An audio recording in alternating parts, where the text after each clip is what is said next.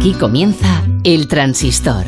José Ramón de la Morena. Tu afición es sentimiento y tiene mucho alimento.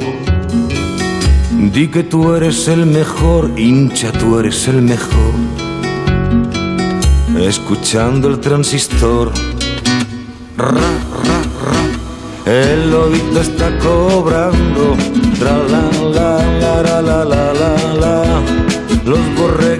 Pagando. Bueno, pues veréis, aun empatando el miércoles con, eh, con Eslovaquia, que es lo que mejor se nos da, porque empatar se nos da de hongos, pues si Polonia no gana a Suecia, también nos clasificábamos. Pero vamos, eso ya sería un suponer, ¿no? Sería un, un mal caso que no tiene por qué. Bueno, buenas noches. Aprovechar la noche que es corta. Esta semana mm, vamos a salir de, de dudas. Se nos va a pasar la depre con la selección. Van a ganar pasado mañana Eslovaquia. Polonia y Suecia yo creo que van a empatar y vamos a ser campeones de grupo. Mira qué cara se le pone a Bustillo de mango de paraguas porque dice que soy adivino. No soy adivino, no soy adivino. Soy buen observador y tengo mis, mis intuiciones y me atrevo a decirla. A estas alturas uno no puede andar con titubeos. Hay que mm, andar con, con, con la precisión intuida, ¿no? Si sale con barba de San José y si no es la purísima contación. Y ya está. Bueno, el miércoles a estas horas comprobamos. Nos puede valer hasta empatar otra vez y ya os he dicho que eso se nos da bien. De momento, esta tarde han quedado decididos los grupos B y C. En el grupo B, clasificada Bélgica como primera de grupo y Dinamarca como segunda. Bélgica ha ganado en San Petersburgo 2-0 a Finlandia y Dinamarca ha ganado en Copenhague 4-1 a Rusia. Finlandia ahora tiene que esperar a ser una de las mejores terceras, pero lo tiene difícil y Rusia ya está eliminada. Vamos a ver para dónde los manda Putin estos que van a ir todos derechos para Siberia. Ya veréis. En el grupo C, eh, Holanda ya está clasificada como primera de grupo y Austria como segunda.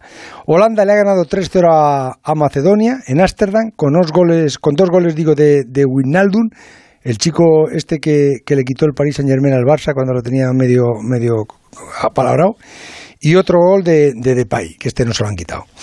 Y Austria ha ganado 1-0 a Ucrania en, en Bucarest. Como digo, eh, Ucrania tendrá que esperar a ver si puede ser una de las mejores terceras, pero también lo tiene complicado y Macedonia ya está eliminada.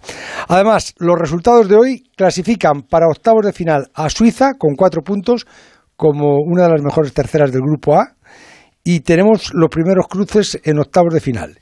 Italia se enfrentará a Austria el sábado a las 9 de la noche en Wembley y Gales se enfrentará a Dinamarca el sábado a las 6 en Ámsterdam.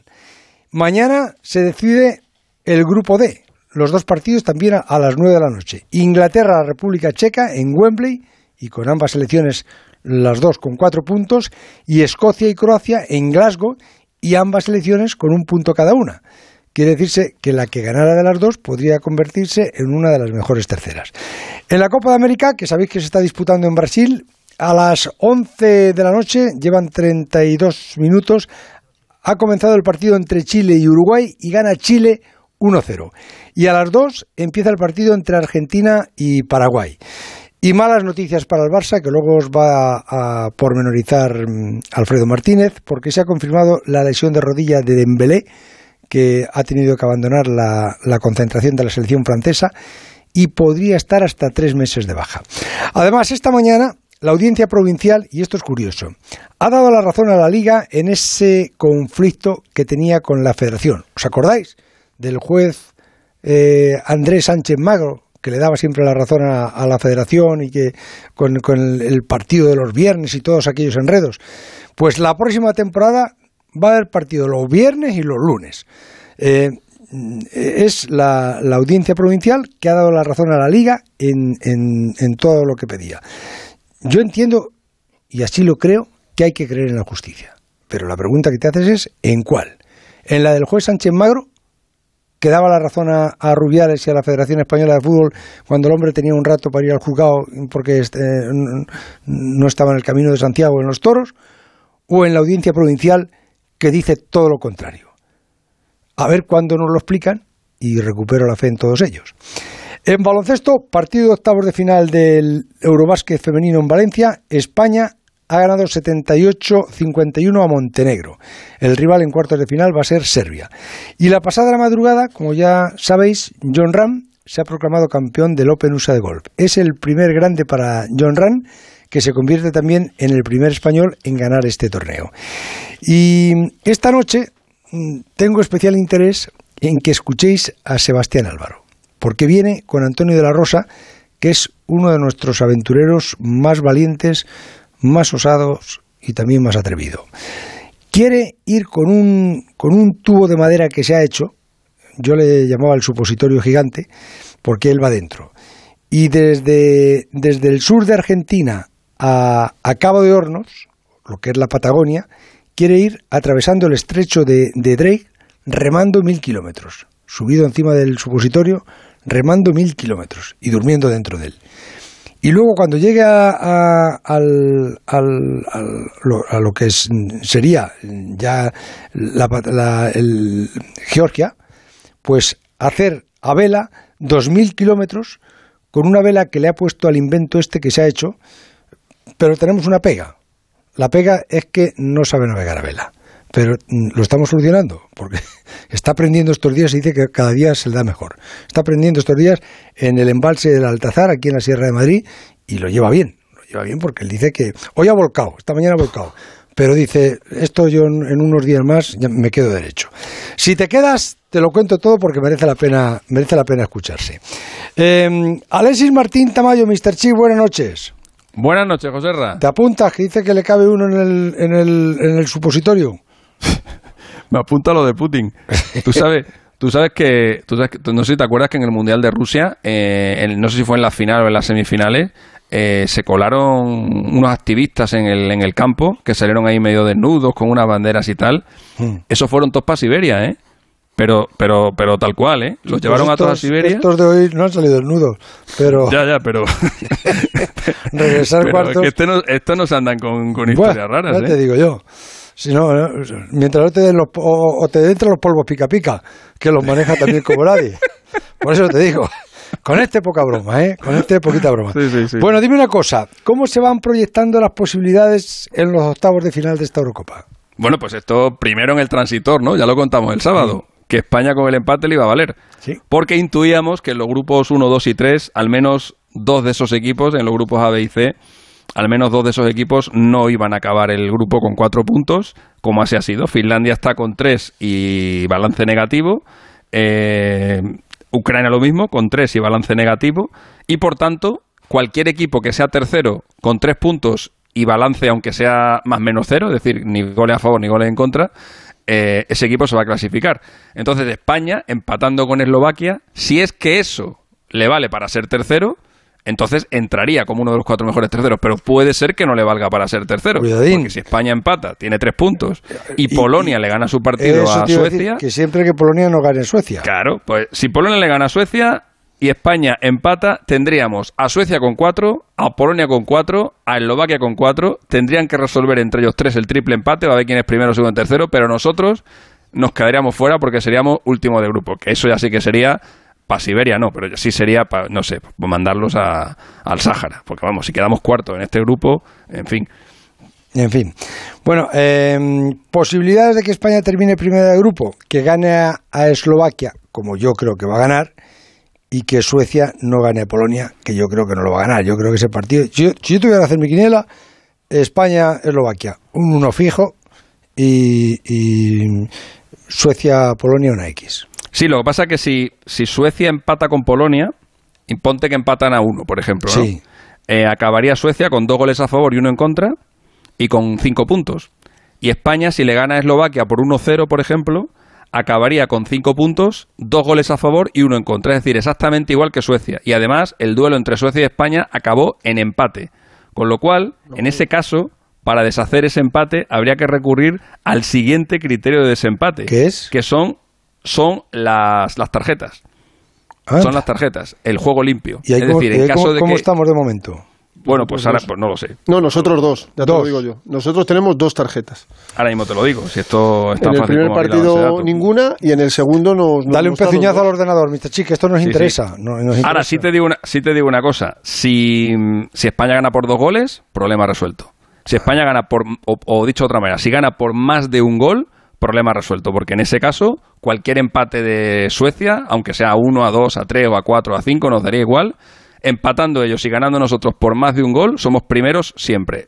E incluso empatando ellos y, siendo, y, ganando nosotros por un solo gol, si marcamos más goles, por ejemplo, hemos dicho que, Suecia empate a uno, ¿vale? Si empatan a uno y nosotros en lugar de ganar 1-0 ganamos 2-1, también nos vale, porque a igualdad de diferencia de goles con Suecia, al haber marcado un gol más, eso también nos, nos clasificaría. Es decir, los criterios de desempate son primero los puntos, segundo la diferencia general de goles, tercero el mayor número de goles anotados y cuarto ya el, el, juego limpio, las tarjetas. Entonces, toda, es todo ese tipo de cosas. Pero vamos, lo mejor para quitarnos de problema es ganar por más de un gol si queremos ser primero, que en esta Eurocopa es muy importante, porque ya si no somos primeros de grupo nos vamos a ir por la parte por la que ya está Bélgica, ya sabemos que Bélgica va a ir por la parte alta del cuadro y probablemente por ahí va a ir también Francia, si no somos primeros de grupo nos vamos por ahí. Entonces en esta Eurocopa es especialmente importante ser primero de grupo para irte por la parte, por la parte de abajo del, del cuadro. Entonces empatito o que no gane Suecia simplemente y nosotros ganar por más de un gol y se acabó. Si somos primeros de grupo, jugamos el martes 29 en Glasgow ante uno de los mejores terceros, ¿no? Correcto. correcto, jugamos ante uno de los mejores terceros que todavía no sabemos cuál puede ser. ¿Qué tal como, como lo vemos? Bueno, ya, ya esta noche hemos, hemos tenido el, el, primero. Vamos a, suponer, vamos a suponer que se van a clasificar los terceros del grupo A, del grupo E, del grupo D y del grupo F. Eso es lo más probable. A, D, E, F. Bueno, pues si se clasifican los del grupo A, los del grupo D, E y F, a España le tocaría el tercero del grupo D como primera clasificada del grupo. Y el, tercer grupo D sería o Croacia o Escocia. Uno de esos dos. Bueno, bueno, no me. No Croacia, Croacia no. Croacia el otro día, tal como jugó Madrid, pero. Yo lo firmo, ¿eh? Sí, bueno, sí. Hombre. Ya lo ganaron en Burdeos, ¿eh? Y, si, y si quedamos, si quedamos mm, segundos. Eh, si quedamos segundos, es muy curioso eh, el tema del segundo puesto, porque eh, jugaríamos contra el segundo del grupo D. ¿Vale? Entonces tú ves el grupo D y dices, a ver, eh, República Checa, Inglaterra, se van a jugar la última jornada, Inglaterra gana seguro y por tanto Inglaterra primera, República Checa, porque el empate le vale a la República Checa, ¿eh? Inglaterra equipazo, República Checa, bueno, tal y cual, eh, descansarán, Inglaterra gana, queda primera y República Checa segunda, por lo tanto en octavos de final España, República Checa. Pero, pero, si Inglaterra queda primera de grupo, se enfrenta al segundo del grupo de la muerte. Es decir, o a Francia, o a Alemania, o a Portugal. Así que a mí no me extrañaría para nada que Inglaterra mañana pasara de ser primero. Eso es. Porque va directa contra esas tres. Contra una de esas tres va seguro en octavos de final. Sin embargo, tienes todo estudiado, Mr. Chi. Es que, claro, que, es que sabes más que un quiso conejos. Hay que ver cómo lo tienes todo, cómo lo tienes. El problema, es que, el problema es que. O sea, que tú arruntas que los ingleses mañana ¿Eh? ¿Eh? a ver, los ingleses son muy Saquen a Johnson de portero. Los ingleses son muy puristas, el fútbol limpio, aquí, no, aquí no hacemos cuentas, somos los inventores, tal y cual, pero a ver, entre jugar con España, que a lo mejor no es España, ¿eh? porque a lo mejor España se queda fuera y resulta que es Eslovaquia, Polonia o Suecia. entre jugar contra esos y jugar contra Alemania, Francia o Portugal, yo, yo creo que lo van a tener. Yo creo que lo, vamos, yo lo tendría muy claro. Yo lo tendría muy claro. Yo firmaría un empatito con la República Checa. Que susto muerte. Sí, sí, sí. No tenemos escapatoria por ningún lado. Lo que yo estoy escuchando es España-Croacia si quedamos primero, España-Inglaterra si quedamos segundos y Bélgica-España si quedamos terceros. No, Holanda. Holanda-España si quedamos terceros. Holanda-España si quedamos terceros. Y el problema de quedar segundo es que te toca. Mm, te toca. No ya no sé ni quién te he dicho. Pero te vas por el lado del cuadro de Bélgica. Y, y con Bélgica jugarías en cuartos. Con Bélgica jugarías en cuartos. El, pero no te tocarían octavos. ¿eh? En octavos, el los cruces de España en octavos, eh, los más normales serían Croacia eh, y Holanda, o la República Checa o Inglaterra. Y salvo Inglaterra, los otros, yo creo que a los otros les podemos ganar. ¿eh? No viene buena la mano, ¿eh? No, no me gusta esto. Luego ya se complica todo, ¿eh? Luego ya en cuartos ya, ahí ya la cosa cambia. Miguelito Venegas, buenas noches. Hola José Ramón, ¿qué tal? Muy buenas. Ah, habrás visto todos los partidos, ¿no? Porque lo tuyo además es vicio todo, ¿no? Sí, sí, sí. Hoy me, he hecho, hoy me he hecho mi multifútbol particular aquí en casa, sí. Chipi no, porque le ha dicho la rumana que tenía que dar de cenar a los niños y en cuanto ha terminado con el ordenador se ha puesto a, dar los yogur a los niños y ya está. Mm. Pero... Y ahora estoy con el Uruguay-Chile también, que está bastante bien. Estás con Uruguay-Chile, hay que joderse. Sí. Así, así vas a tener tu tiempo. Y tiene un niño, ¿eh? También, ¿eh? pero no, pero no, no- y, y le van a denunciar. No le conoce. Porque no ha dado un biberón. No ha dado un biberón desde No, que. desde- no ha dado un biberón. Eso sí, pregúntale No, lo que quieras. Eh, a ver, el- el- eh, ¿cómo se llama el lateral derecho de Finlandia?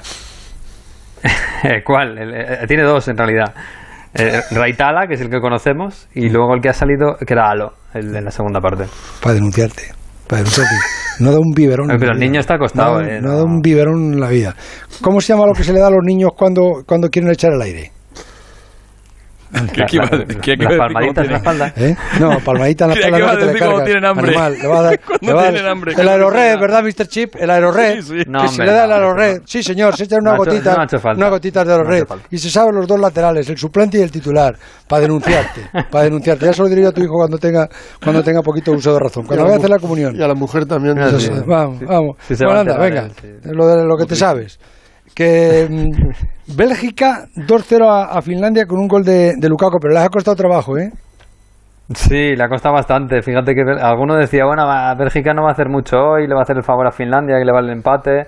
Y no, no, y Bélgica además ha sacado Roberto Martínez a, a Eden Hazard para que tuviera muchos minutos, ha sacado a De Bruyne para que tuviera también minutos y ha sacado a Lukaku, yo imagino que para que marcara goles y fuera el pichichi del torneo. Y- Sí, y, por y eso. se ha empeñado, se ha empeñado y al final lo ha conseguido. Primero ha marcado un gol, lo ha anulado por fuera de juego, por muy poquitín, pero era fuera de juego. Y luego ya ha marcado ya en la recta final del partido. Yo creo que se ha quedado tranquilo hasta el punto que le han quitado. Oye, y a Hazard, y te lo pregunto a ti también, Mr. Chis, ¿cómo le habéis visto? Porque a mí me han sorprendido esas declaraciones suyas cuando hoy dice, bueno, a lo mejor mi tobillo ya no vuelve a ser nunca el que fue. No sé, me ha parecido ahí un, un canto de, de- depresivo, ¿verdad? Bueno, hoy ha estado. Es que, es que, es que él, él tiene.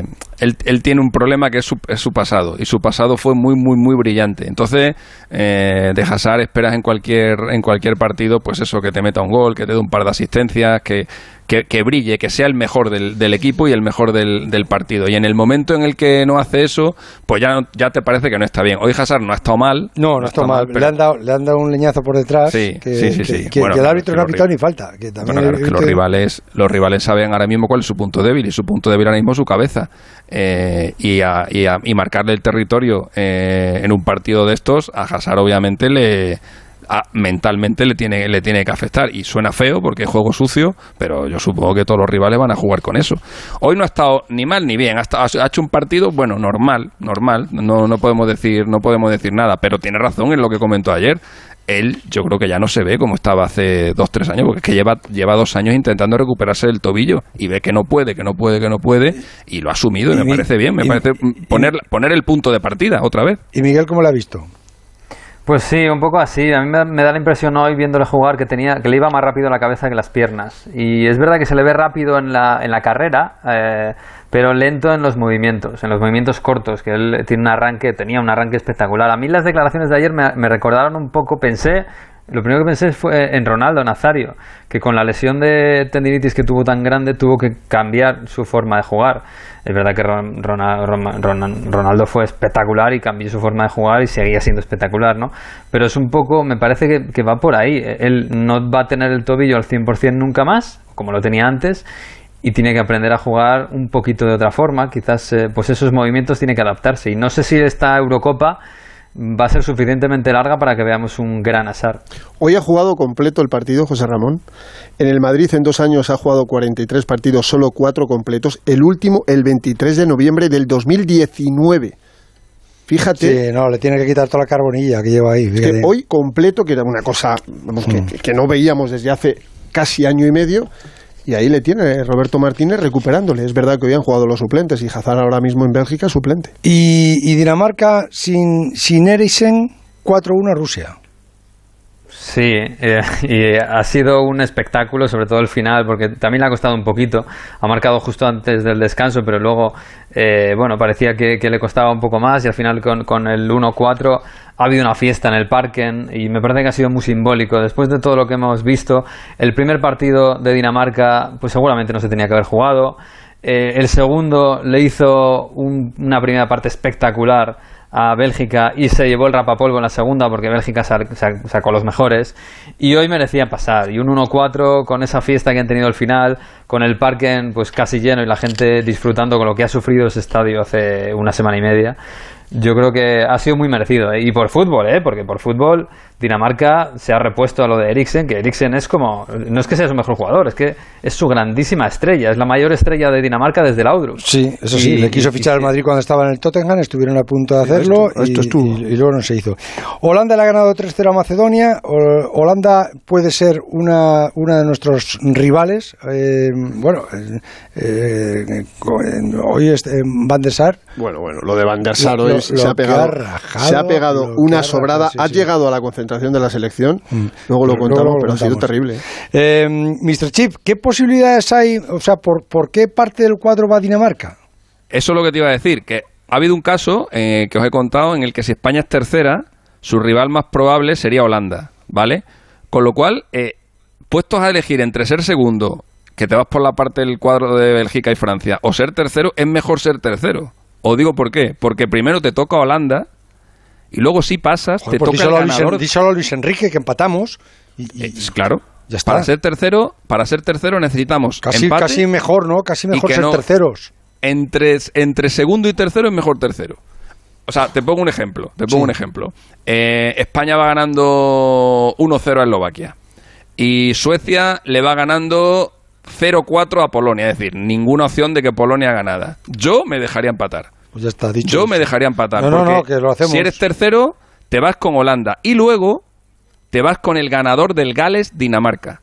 Pues díselo. Con lo cual, tus rivales para entrar en semifinales son Holanda, Gales y Dinamarca. Bien. Entonces te metes en semifinales y oye, eso ya, ya, está. Y mientras que si somos, si somos segundos, no, eso sí somos terceros. Ya, pero que si somos, segundos, si somos segundos, te vas, te vas por la parte de, arriba del cuadro, te puede tocar probablemente Inglaterra, por lo que hemos contado de, por lo que hemos contado de que, de que no quieren jugar ellos contra Francia y tal, y que a lo mejor tiran ese partido, te toca Inglaterra y después te toca Bélgica.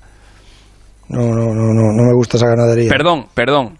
Inglaterra y después te toca Francia. Y después toca Francia, si es primera de grupo. O Alemania, si es la primera de grupo. Es que no hay color. Chipi, que, que, me, están esperando, pero está, ha estado todo muy bien explicado. Ahora le mando un WhatsApp a Luis Enrique y se lo cuento. O a Rubiales. Explícaselo. O a Molina. Bueno, a Rubi déjame que yo hablo yo más con él. Se le voy a decir mejor a Luis Enrique que creo que entre Luis Enrique y Rubiales últimamente no hay mucha comunicación. Digo, uy, la que ha liado el Matallana y, y Maroto. han liado una sí. Están enfadados en la federación con ellos. La selección eh, continúa en Las Rozas. Mañana viaja ya a Sevilla, donde el miércoles se juegan seguir o no en la Eurocopa frente a Eslovaquia. Mm, ahora, ahora se lo explica Alexis a, a, Luis Enrique que, que, no, que no duerme. Pero bueno, lo de la selección lo cuenta ahora Fernando Burgos. El transistor. Honda Cero Madrid 98.0. Canal de Isabel II cumple 170 años. Durante toda su historia, la calidad, la sostenibilidad y la innovación han sido los pilares de su actividad. Si en su momento fue pionera en el abastecimiento de agua, hoy Canal de Isabel II también impulsa la eficiencia energética y la lucha contra el cambio climático. Y lo hace con proyectos únicos como la generación de hidrógeno verde, que empezará a producirse en sus depuradoras. Desde aquí, felicidades a Canal de Isabel II por sus 170 años años, por cuidar el agua de todos y por hacer que la Comunidad de Madrid sea una región cada vez más sostenible. ¡Atención oyente! ¡Por fin ya está aquí! Vuelve la feria del coche de ocasión en Ocasión Plus. 4.000 coches de ocasión con descuento y ahorro de hasta 6.000 euros. Solo hasta fin de mes. ¡Acelera! ¡Las mejores ofertas vuelan! Ocasión Plus. Nueve centros en Madrid. Localiza tu centro más cercano en ocasiónplus.com. Abierto sábados y domingos. En ocasiones veo ofertas 2x1. Sí, dos gafas graduadas de marca con antirreflejante por solo 79 euros. Infórmate en soloptical.com. Si necesitas un coche, pero no quieres comprártelo, ¿por qué no te suscribes a uno? Con Motion de Hyundai es muy sencillo. Puedes hacerlo desde tres meses con todo incluido y cambiar de coche si cambian tus necesidades.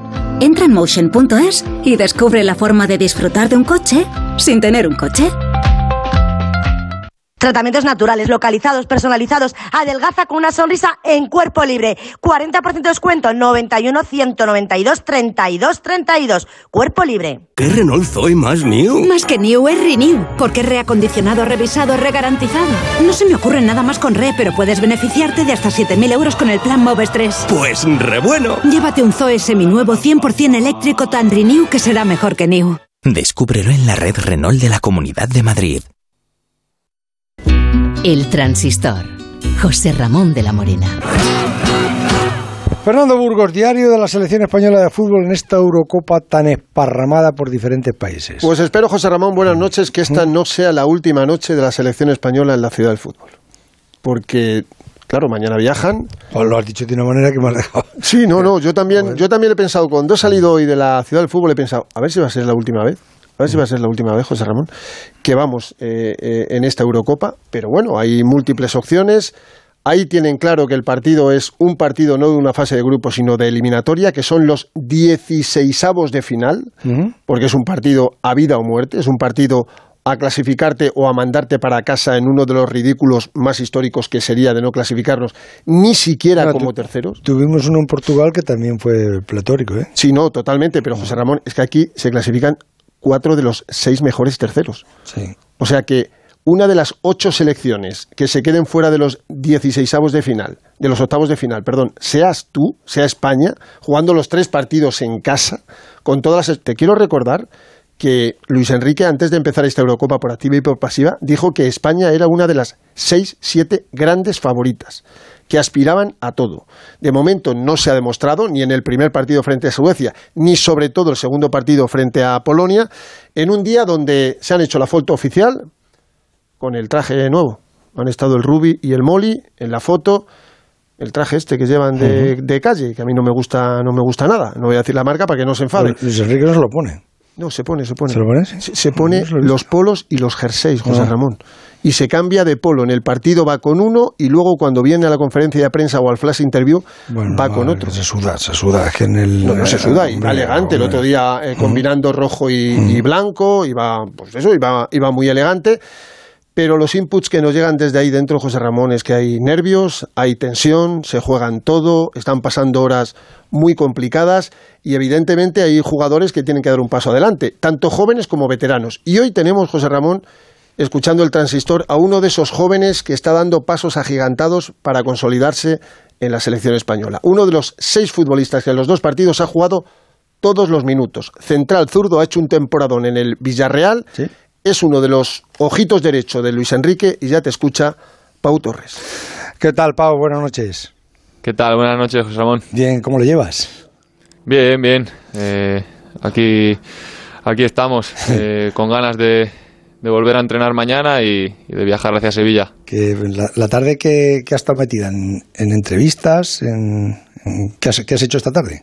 Eh, pues sí, he tenido alguna, alguna entrevista que otra, eh, un poco pendiente también de ver qué hacían las otras selecciones. Hmm. ¿Has visto todos o, o- bueno, no, por la tarde, las de por la tarde a lo mejor no has podido, ¿no? Los de la noche habrás visto.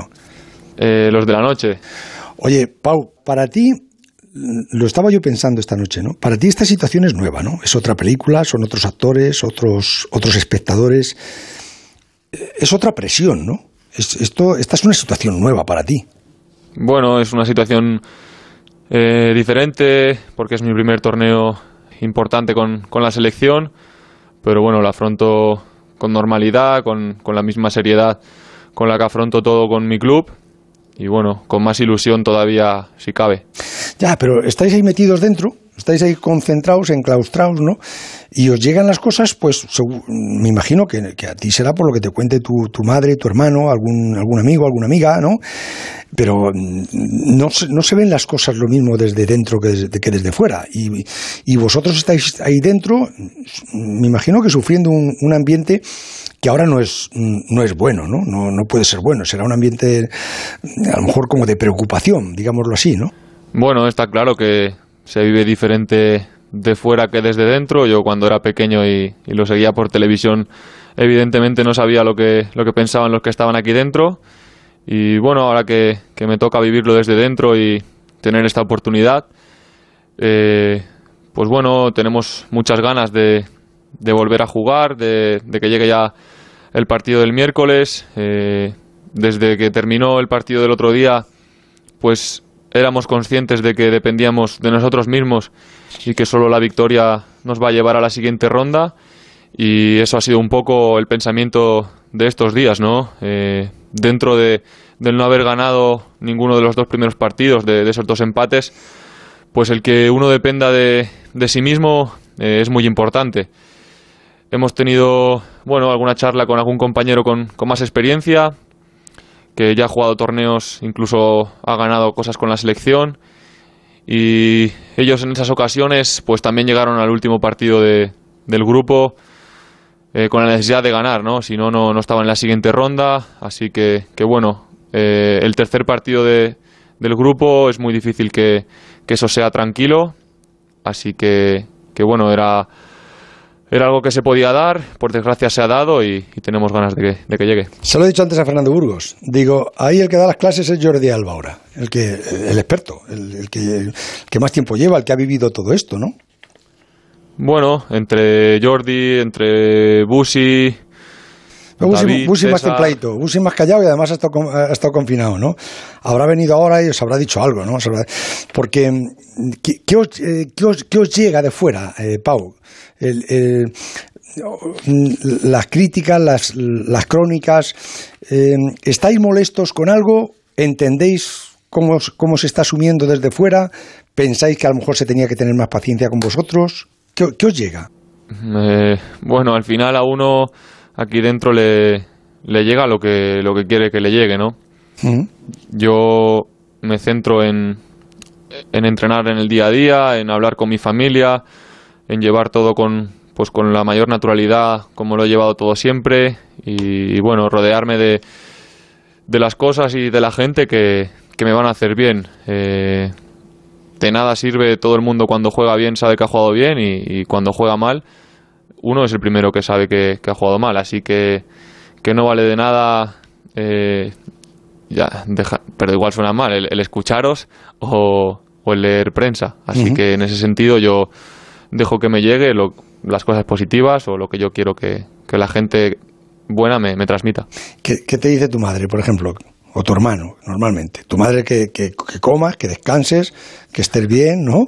Pero... Sí, mi madre al final, pues, que esté tranquilo, que si estoy bien, que, que siga siendo yo mismo, eh, lo que me dice siempre.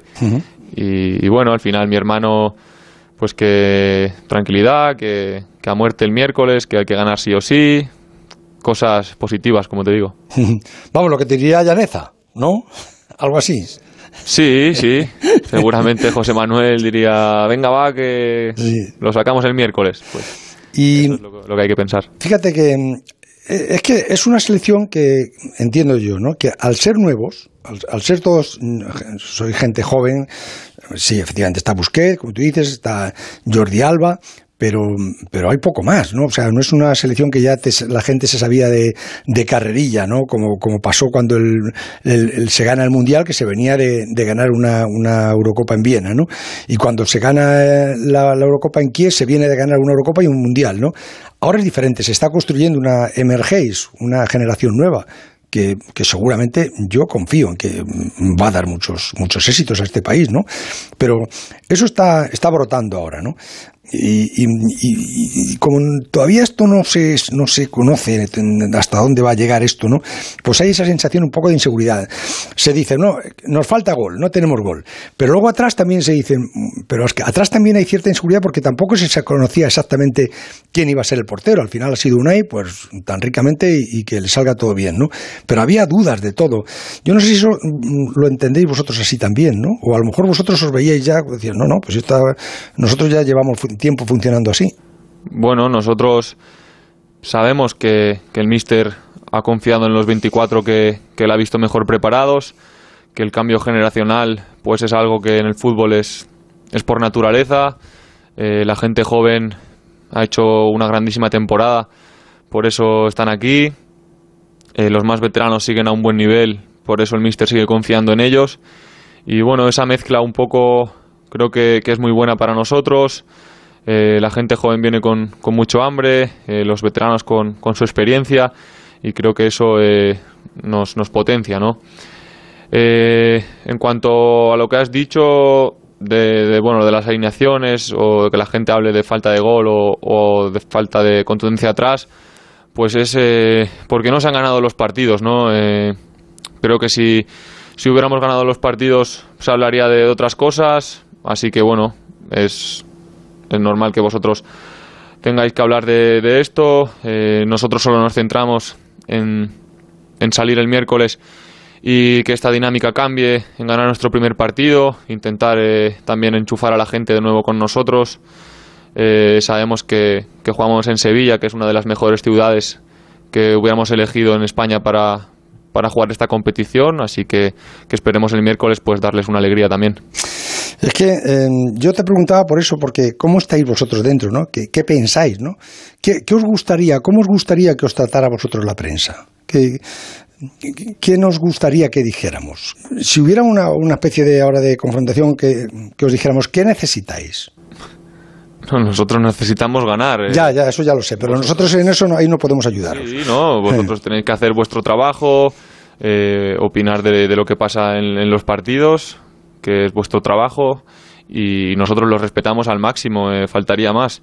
al final tenemos que ser autocríticos, ser conscientes de que hubiéramos tenido que, que ganar en, en, estos primeros partidos, somos los, los primeros que no estamos contentos con ello y, bueno, al final eh, lo que nos hace a nosotros eh, ser positivos pese a estos dos empates es, saber que dependemos de nosotros mismos. Si yo te digo esto, ¿sabes por qué, Pau? Porque otras veces que he hablado contigo te notaba más, más suelto. Ahora mm, parece que te estoy examinando de historia del arte. Me estás, me, eh, estás contestando como diciendo, que, a ver, no voy a decir, ten cuidado a ver qué digo, tan, pum, pum, hasta, hasta en el tono me pareces otro, de verdad, ¿eh? No, eh, no sé, la, las otras veces iba a jugar, no sé, una final de, Europa League. Joder, ¿te parece poco? No sé. o venías de ganarla, o, ibas a jugar contra, contra el Madrid o el Barcelona, algunas veces que hemos hablado, ¿no? Pero fíjate. Al final, eh, el partido que afrontamos el miércoles eh, es como si empezaran ya las eliminatorias, es un partido de vida o muerte y, y bueno, yo soy el primero que, quiere estar en la siguiente ronda y, bueno, sé la seriedad ¿no? de, la que consta el, siguiente partido. Así que, sí, sí, que, bueno, pero también te digo que, estoy tranquilo ¿eh? en ese aspecto. No, no, sí, tranquilo estoy seguro porque mm, no te imagino a ti nervioso, ¿no? Tú me, me, transmites eso, me transmites tranquilidad, ¿no? Pero noto ahora como que estás con muy encorsetado, así muy embarado, de decir, a ver, no vaya a decir que diga alguna cosa que, que, no tenga que decir, como si te hubiesen advertido, ¿no? O, estuvieseis todos advertidos, hubieseis dicho, bueno, pues hay que tener cuidado, ¿no? Yo creo que también, por otra parte, Pau, no sé, pero al aparecer las redes sociales, se confunde muchas veces cuando se dice que digan, el otro día le escuchaba a Morata que decía, bueno, esto aquí ahora todo el mundo entiende de fútbol, yo entiendo que esté dolido por, por todo lo que, por la cascada de críticas que le han podido caer, pero que luego las, las miras y yo no he visto una, una, crónica firmada por Santi Segurola o por Enrique Ortego o, por El Año, por ejemplo, gente que tiene un peso específico que cuando habla son como puñetazos en la mesa y que, y que hayan dicho Morata es un inútil o Pau Torres es un coladero. No he visto eso, ¿no? Luego en las redes sociales no sé qué habrán dicho, pero yo me da la sensación que os afectan más las redes sociales que lo que diga un editorial de un, de un periódico. Bueno, al final es lo que te he dicho antes, ¿no? Cada uno es libre de, de consultar, eh, ya sea las redes sociales o, la prensa nacional, de, ver las cosas que cada uno quiere y, y, bueno, al final el consejo que a mí me han dado siempre es que si a lo mejor sabes que algo te puede hacer eh, daño o te puede sentar mal, que intentes evitarlo. Eh, los jugadores somos los primeros que, que somos críticos con nosotros mismos y es evidente que cuando las cosas no, no van como uno quieren, pues que la prensa sea crítica con nosotros, ¿no? Yo creo que pues que es como debéis de ser. Al final eh, tenéis que, opinar de, cómo están yendo las cosas y nosotros somos los, los primeros que no estamos contentos con, con, estos dos empates. Así que ya te digo, eh, yo creo que yo como creo que la mayoría de mis compañeros respetamos al máximo lo, vuestra profesión, vuestra opinión, porque es, es muy digna y, y muy válida. Aparte, ¿no me dijiste tú que, que a lo mejor el día de mañana no, no harías periodismo? Mi hermano, mi hermano es el que estaba haciendo recursos humanos y, bueno, ahora se ha, se ha matriculado para empezar periodismo el año que viene. o sea que, que, en el próximo mundial igual le tienes a tu hermano eh, haciéndote las crónicas. pues bueno, si, si, le, si, le, toca rajar de mí a mi hermano, no, le dejaremos que raje. Pero sé que, ¿por qué va a rajar? Seguramente que no. ¿Por qué? Por, no, hombre, si cuando utilizáis día, esa palabra de, si de día, rajar. Si algún día se dedica a eso, yo creo que quiero que sea lo crítico que, que deba de ser, que no, que no mire por la familia. Sí.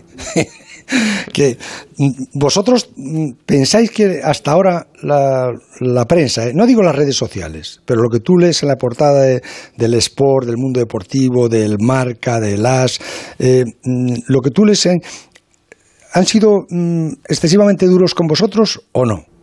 Yo creo que no, al final eh, reflejáis lo que, lo que pasa en los partidos y como te digo, si nosotros mismos eh, no estamos contentos con, con, estos dos empates, pues cómo lo ibais a estar vosotros, ¿no? Es, es, imposible. Al final creo que cuando nosotros ganemos estaremos contentos todos y cuando las cosas no se dan como, como queremos, pues todos eh, seremos críticos o intentaremos buscar la mejora o, o, o estaremos un poco más, más tristes, eso, eso es normal. Pero ya te digo que no sé ni, ni qué saldrá mañana en el marca, ni en el as, ni, ni tampoco me no, preocupa. No, no, ni yo, ¿no? pero vamos, de todas maneras, tú has jugado los, los dos partidos, has jugado los, los 90 minutos, o sea que a ti mmm, se te ve alguien en quien confía totalmente, ¿no? Bueno, el mister eh, me ha demostrado ¿no? su confianza desde, desde el primer día que yo llegué a la selección con él. Eh, he sido titular desde el primer partido que, que jugamos juntos en, en, Stuttgart contra Alemania y, bueno, yo estoy muy, muy agradecido al míster por su total confianza, eh, intento cada, cada día dar lo mejor de mí y en cada partido hacer lo que, lo que él me pide y voy a seguir igual, ¿no? Eh, creyendo al máximo en, la filosofía y en la idea que tiene el míster, porque yo también veo que es, que es la mejor para nuestro grupo y a partir de ahí eh, pues hacer lo que, lo que el míster me pida y en el papel que me toque. No, si es lo que yo digo, Pau, eres un chico correcto, educado, formado, lo que diría mi padre, un tipo irreprochable. Si me das un minuto nada más lo necesito, porque es que eh, Onda Cero tiene um, una serie de ofertas que también son irreprochables para sus oyentes. El transistor. José Ramón de la Morena. Onda Cero. Este anuncio dura 25 segundos. En la mitad de tiempo voy a contarte que ahora puedes llevarte un Volkswagen por la mitad de la cuota hasta el 2022 con MyRenting. Y ahora tienes la otra mitad del tiempo para imaginarte todo lo que puedes hacer este verano con tu Volkswagen nuevo y la otra mitad de la cuota. ¿Ya lo has pensado? Consulta condiciones en Volkswagen.es. Volkswagen. ¿Tu hijo saca malas notas? ¿Se despista con facilidad? Prueba con The Memory Studio. The Memory contiene vitamina B5 que contribuye al rendimiento intelectual normal. En exámenes, The Memory Studio, de Pharma OTC. Deja de ahorrar en el café de tu empresa y ahorra de verdad con la tarifa de Orange Empresas. Fibra con Wi-Fi 6, tres líneas ilimitadas y mucho más por 66,40 euros al mes durante un año. Y llévate un Xiaomi Redmi Note 10 5G por 3 euros al mes. Llama al 1414 e infórmate de las condiciones. Orange. Ese es Leopoldo, que en la reunión de vecinos cambió su no y no a instalar placas solares por un bueno, vale. Porque es un sol y sabe que así ahorrará. Y es que todos hemos cambiado también en Naturgy. Por eso con Naturgy Solar te traemos tu energía de proximidad y kilómetro cero con financiación hasta del 100% a 10 años. Infórmate en naturgy.es. Es cierto, puedes vivir sin música o sin recorrer esa carretera de curvas, pero tu vida cambia cada vez que te pones al volante de un Cupra Formentor y conducir se convierte en una melodía. Descubre emociones por 280 euros al mes con MyRenting. Entrada 8.175 euros. También con versiones híbridas enchufables. Conduce diferente. Infórmate en cupraofficial.es. Pitidos Sonofim.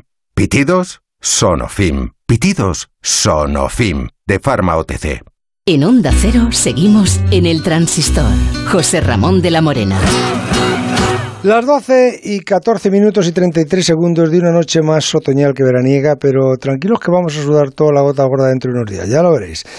Pau Torres es el central del Villarreal, que es un chico de la cantera que yo conocí con 11 años en el torneo de la Liga Promises que hicimos en La Coruña, cuando era uno de aquellos niños que, que soñaban ser futbolistas y llegar a la selección, y ha llegado a la selección y está jugando mm, esta Eurocopa en la que hemos comenzado con dos empates que nos condicionan todo a, a ganar pasado mañana a Eslovaquia o a, buscar esa o a conformarnos con esa tercera parte, esa tercera plaza que a lo mejor nos valdría con un empate.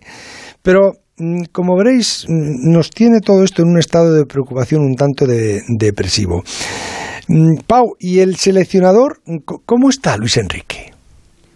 No, al míster eh, lo veo igual de entero que, lo he visto siempre, incluso con, más ganas todavía, si cabe, de, de conseguir esa, esa victoria. Eh, lo veo orgulloso de, de nosotros porque plasmamos lo que, lo que él nos pide en el terreno de juego y, y él está, está orgulloso ¿no? en ese sentido de que nosotros eh, confiamos plenamente en su idea de, fútbol porque sabemos que, que, es la forma mejor y más correcta para que los resultados lleguen cuanto antes y ese antes eh, será este miércoles. ¿Hablaste con Albiol cuando estuvo convocado aquí en Madrid? Sí, sí, íbamos hablando, íbamos hablando. Eh, bueno, incluso antes de que él viniera a la burbuja paralela ya hablábamos. Cuando él se incorpora también a esos entrenamientos individuales, continuamos hablando y a día de hoy también. Llegarías a pensar, pues igual nos toca jugar juntos, también aquí, ¿eh?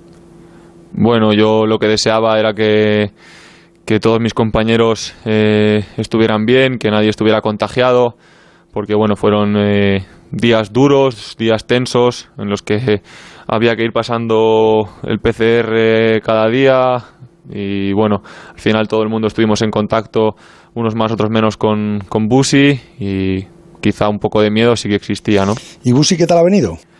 Bien, bien, ha venido con, muchas ganas eh, de afrontar esta, Eurocopa, de unirse a nosotros, de volver a entrenar. Por suerte ha pasado todo asintomático, sin ningún problema y bueno, yo he tenido algún compañero que otro que, que cuando volvía, pues de ser positivo en el COVID, le costaba un poco más, pero bueno, con lo que Busi ha entrenado, he hablado con él y me ha dicho que se encuentra perfectamente, que ni se ahoga un poco de más ni nada, nada extraño, así que, que lo veo en perfectas condiciones para, para ayudar. Oye, ¿y con, con Laporte ¿cómo, cómo te apañas? Los dos sois zurdos, dos centrales zurdos, ¿se entienden? ¿Es más complicado? Eh, ¿Tenéis que hablaros más? O? No, no, me, con Aime muy bien desde el primer día de entrenamiento. Eh, me encontré muy cómodo con él ya en el amistoso ante, ante Portugal y, bueno, al final es un gran central que está capacitado para, para jugar en los dos perfiles como está demostrando y creo que tiene unas características que, que, le viene muy bien ¿no? a la selección, se ha adaptado muy bien a, nuestro juego con, con, total rapidez y de una forma muy, muy buena y confío tanto en él como, como en el resto ¿no? de, compañeros que, pueden jugar en esa posición y, así que en ese ámbito estoy muy tranquilo. Me gustó verte en, Villarreal llevando a la, copa a, los niños del torneo Alevín, ¿no? Porque estoy seguro que te viste ahí, ¿no? Sí, eh, desde el momento ¿no? en que el club me lo dijo, pues no lo dudé. Eh, yo he pasado por, por, lo que esos niños estaban viviendo y, y hace especial ilusión, ¿no? El, el ver a alguien de la primera plantilla eh, cerca tuya, si eras pequeño y veías que a lo mejor, no sé, iba cualquier eh, jugador a verte entrenar o jugar, pues incluso te motivabas un poco más y, bueno, eh, con toda la intención del mundo de, ayudarles, de darles algún consejo que, otro y que se sintieran a gusto. Fernando se ha relajado un poquito, ¿no? Pero he visto, he notado otro Pau Torres, ¿eh?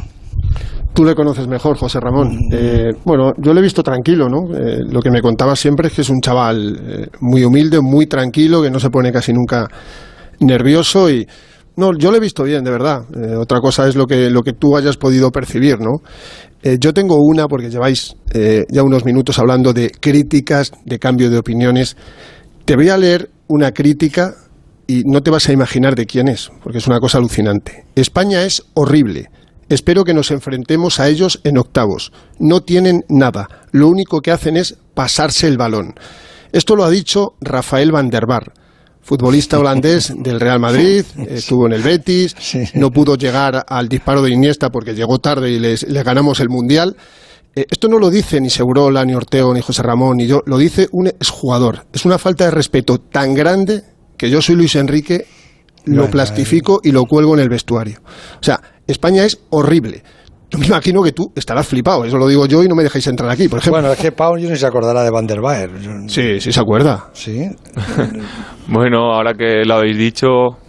Tú no, le tienes los cromos. que Van der Baer pues ha tenido ¿no? una gran carrera como futbolista, eh, su paso por ha sido internacional con su país, su paso por el Real Madrid y bueno, como bien has comentado, pues la primera imagen que me viene a la cabeza de él es esa, ¿no? El, el defender a Iniesta en esa final que, España ganó y, bueno, eh, respeto su opinión. Jugamos un amistoso, si no recuerdo mal, en el mes de noviembre contra ellos, en el que empatamos. A, uno, marcó Canales. Empatamos en su casa, eh, tampoco nos pintaron la cara, no sé, tiene muchas ganas de enfrentarse a España.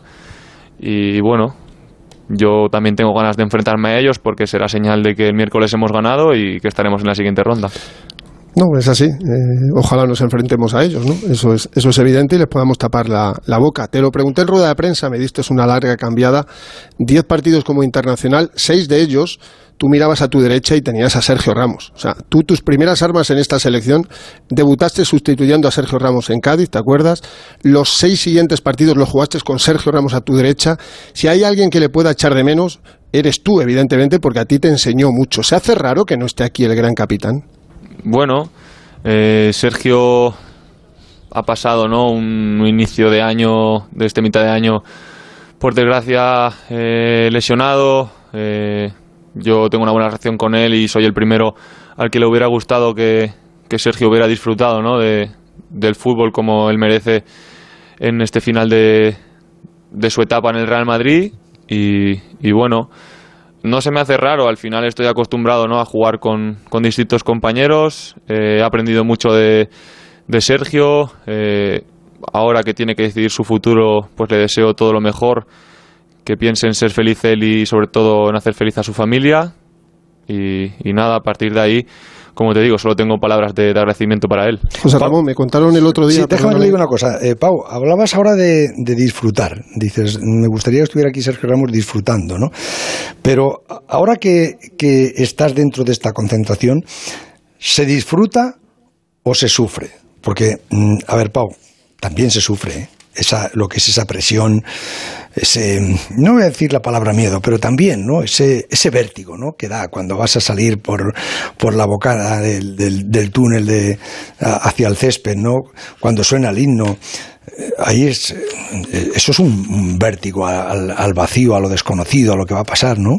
Eh, bueno, yo no sé, igual estoy teniendo suerte, pero estoy disfrutando mucho ¿no? de, de esta experiencia. Es evidente que, que si tuviera que cambiar algo que ya no se puede cambiar es el haber conseguido alguna victoria en esos dos primeros partidos, es algo que vamos a buscar el miércoles, eh, el escuchar el himno es algo que, que me motiva mucho, ¿no? El, el, ver al estadio de la Cartuja eh, pues sintiendo, ¿no? nuestro himno, a, nuestros compañeros eh, motivados con ello. Y así que que es un consejo también que me dio Raúl Albiol, que, que disfrutar al máximo ¿no? de, de, todos los momentos que van pasando, que, que todo se aprende y bueno, disfruto eh, incluso con estos ratos con vosotros, porque esto es algo único. Y, nada, eh, mañana me levantaré, disfrutaré del entrenamiento, disfrutaré hasta del avión, que tampoco me gusta mucho. Y, bueno, y ya estaremos en Sevilla por fin. Disfrutas todo. No, te decía José Ramón que, me contaban el otro día que el Real Madrid ha mandado gente a los dos partidos de, la Cartuja. Bueno, Sergio ya no está, es posible que se venda Barán. eh, y uno de los que han estado siguiendo, evidentemente, partidos de máximo nivel con una presión grandísima es a, Pau. Eh, eh, Pau, ¿tú te ves en el Villarreal en la próxima temporada? Sí, nosotros tenemos retos importantes con el Villarreal. a la vuelta del verano tenemos una Supercopa muy ilusionante contra, contra el Chelsea de, de Azpi.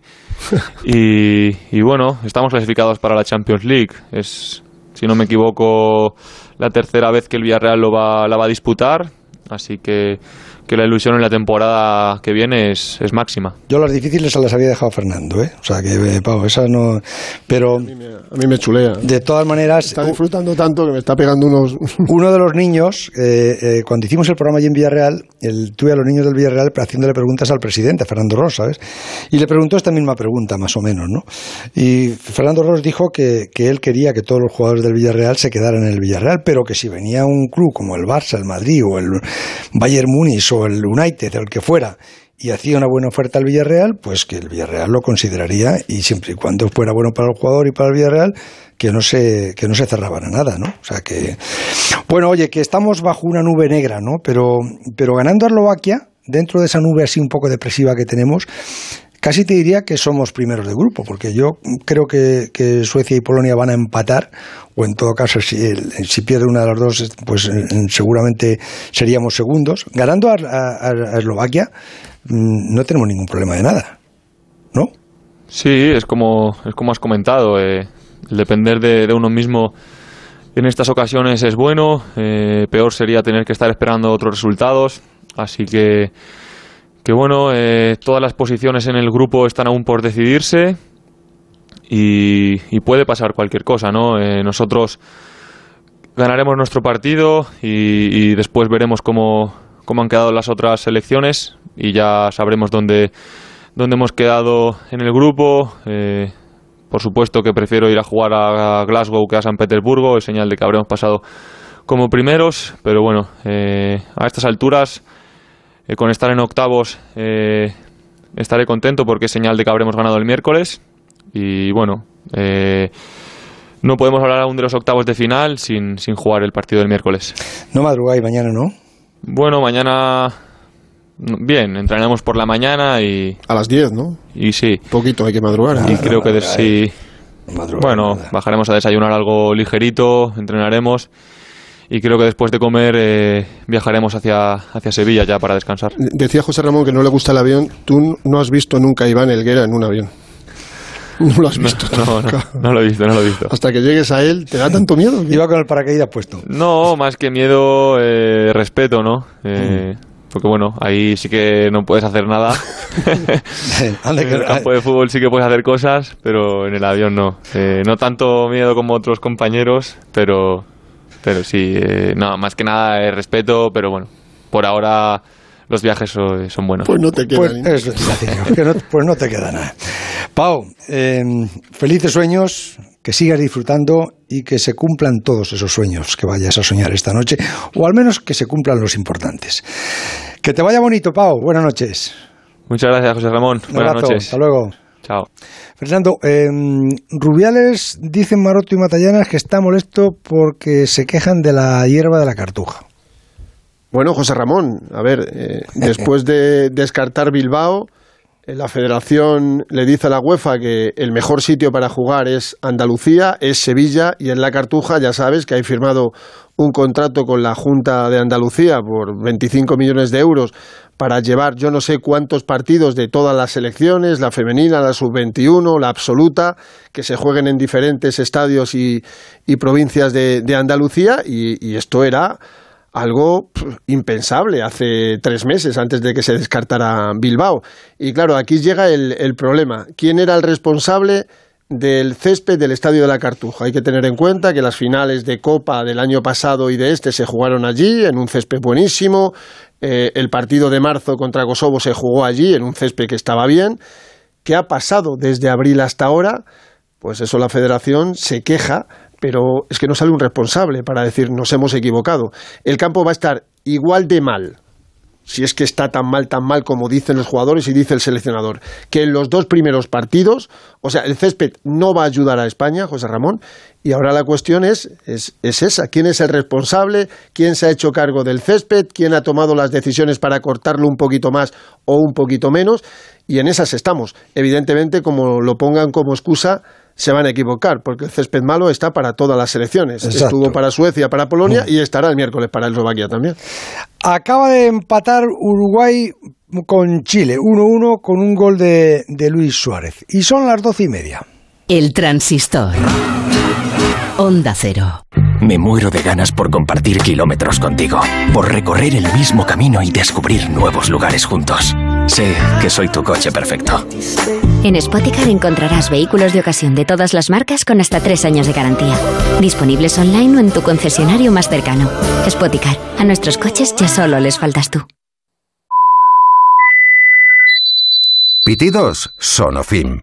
Pitidos Sonofim. Pitidos Sonofim. De Pharma OTC. Ya está aquí el Black Friday del verano, el Red Friday de MediaMark. Dale un refresh a tu tecnología y no te pierdas las ofertas más irresistibles, como este aire acondicionado LG con Wi-Fi integrado por solo 444 euros. Ya en tu tienda y en MediaMark.es. Este anuncio dura 25 segundos. En la mitad de tiempo voy a contarte que ahora puedes llevarte un Volkswagen por la mitad de la cuota hasta el 2022 con MyRenting. Y ahora tienes la otra mitad del tiempo para imaginarte todo lo que puedes hacer este verano con tu Volkswagen nuevo y la otra mitad de la cuota.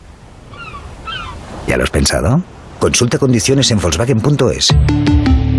Volkswagen. La radio y el podcasting conviven en el escenario del audio. El máster en radio de Onda Cero de la Universidad Nebrija te ofrece un doble título. ¿Cómo hacer una radio plural equilibrando información y opinión? ¿Cómo ha cambiado el consumo de la radio en las nuevas generaciones? ¿Qué papel jugará la radio en el futuro? Máster en radio de Onda Cero y experto universitario en podcasting, con prácticas aseguradas. Inscríbete en nebrija.com. Universidad Nebrija. Imparables. ¡Vigor, gor, gor, gor, gor, gor, gor, gor! Toma Energisil Vigor. Energisil con maca contribuye a estimular el deseo sexual. Recuerda, energía masculina, Energisil Vigor. Onda Cero. José Ramón de la Morena. Esta tarde se ha conocido el alcance de la lesión de Dembélé, el jugador del Barça, que se tuvo que retirar a los 20 minutos de salir en el partido de Francia con Hungría. Parecía una lesión muscular, pero es una lesión en la rodilla que le puede tener tres meses de baja. Alfredo Martínez, Barcelona, buenas noches. Hola, buenas noches. Con lo que de traspié significa para un futbolista que no sabía el Barcelona si colocarle en el mercado o no, sabes que termina contrato el año que viene.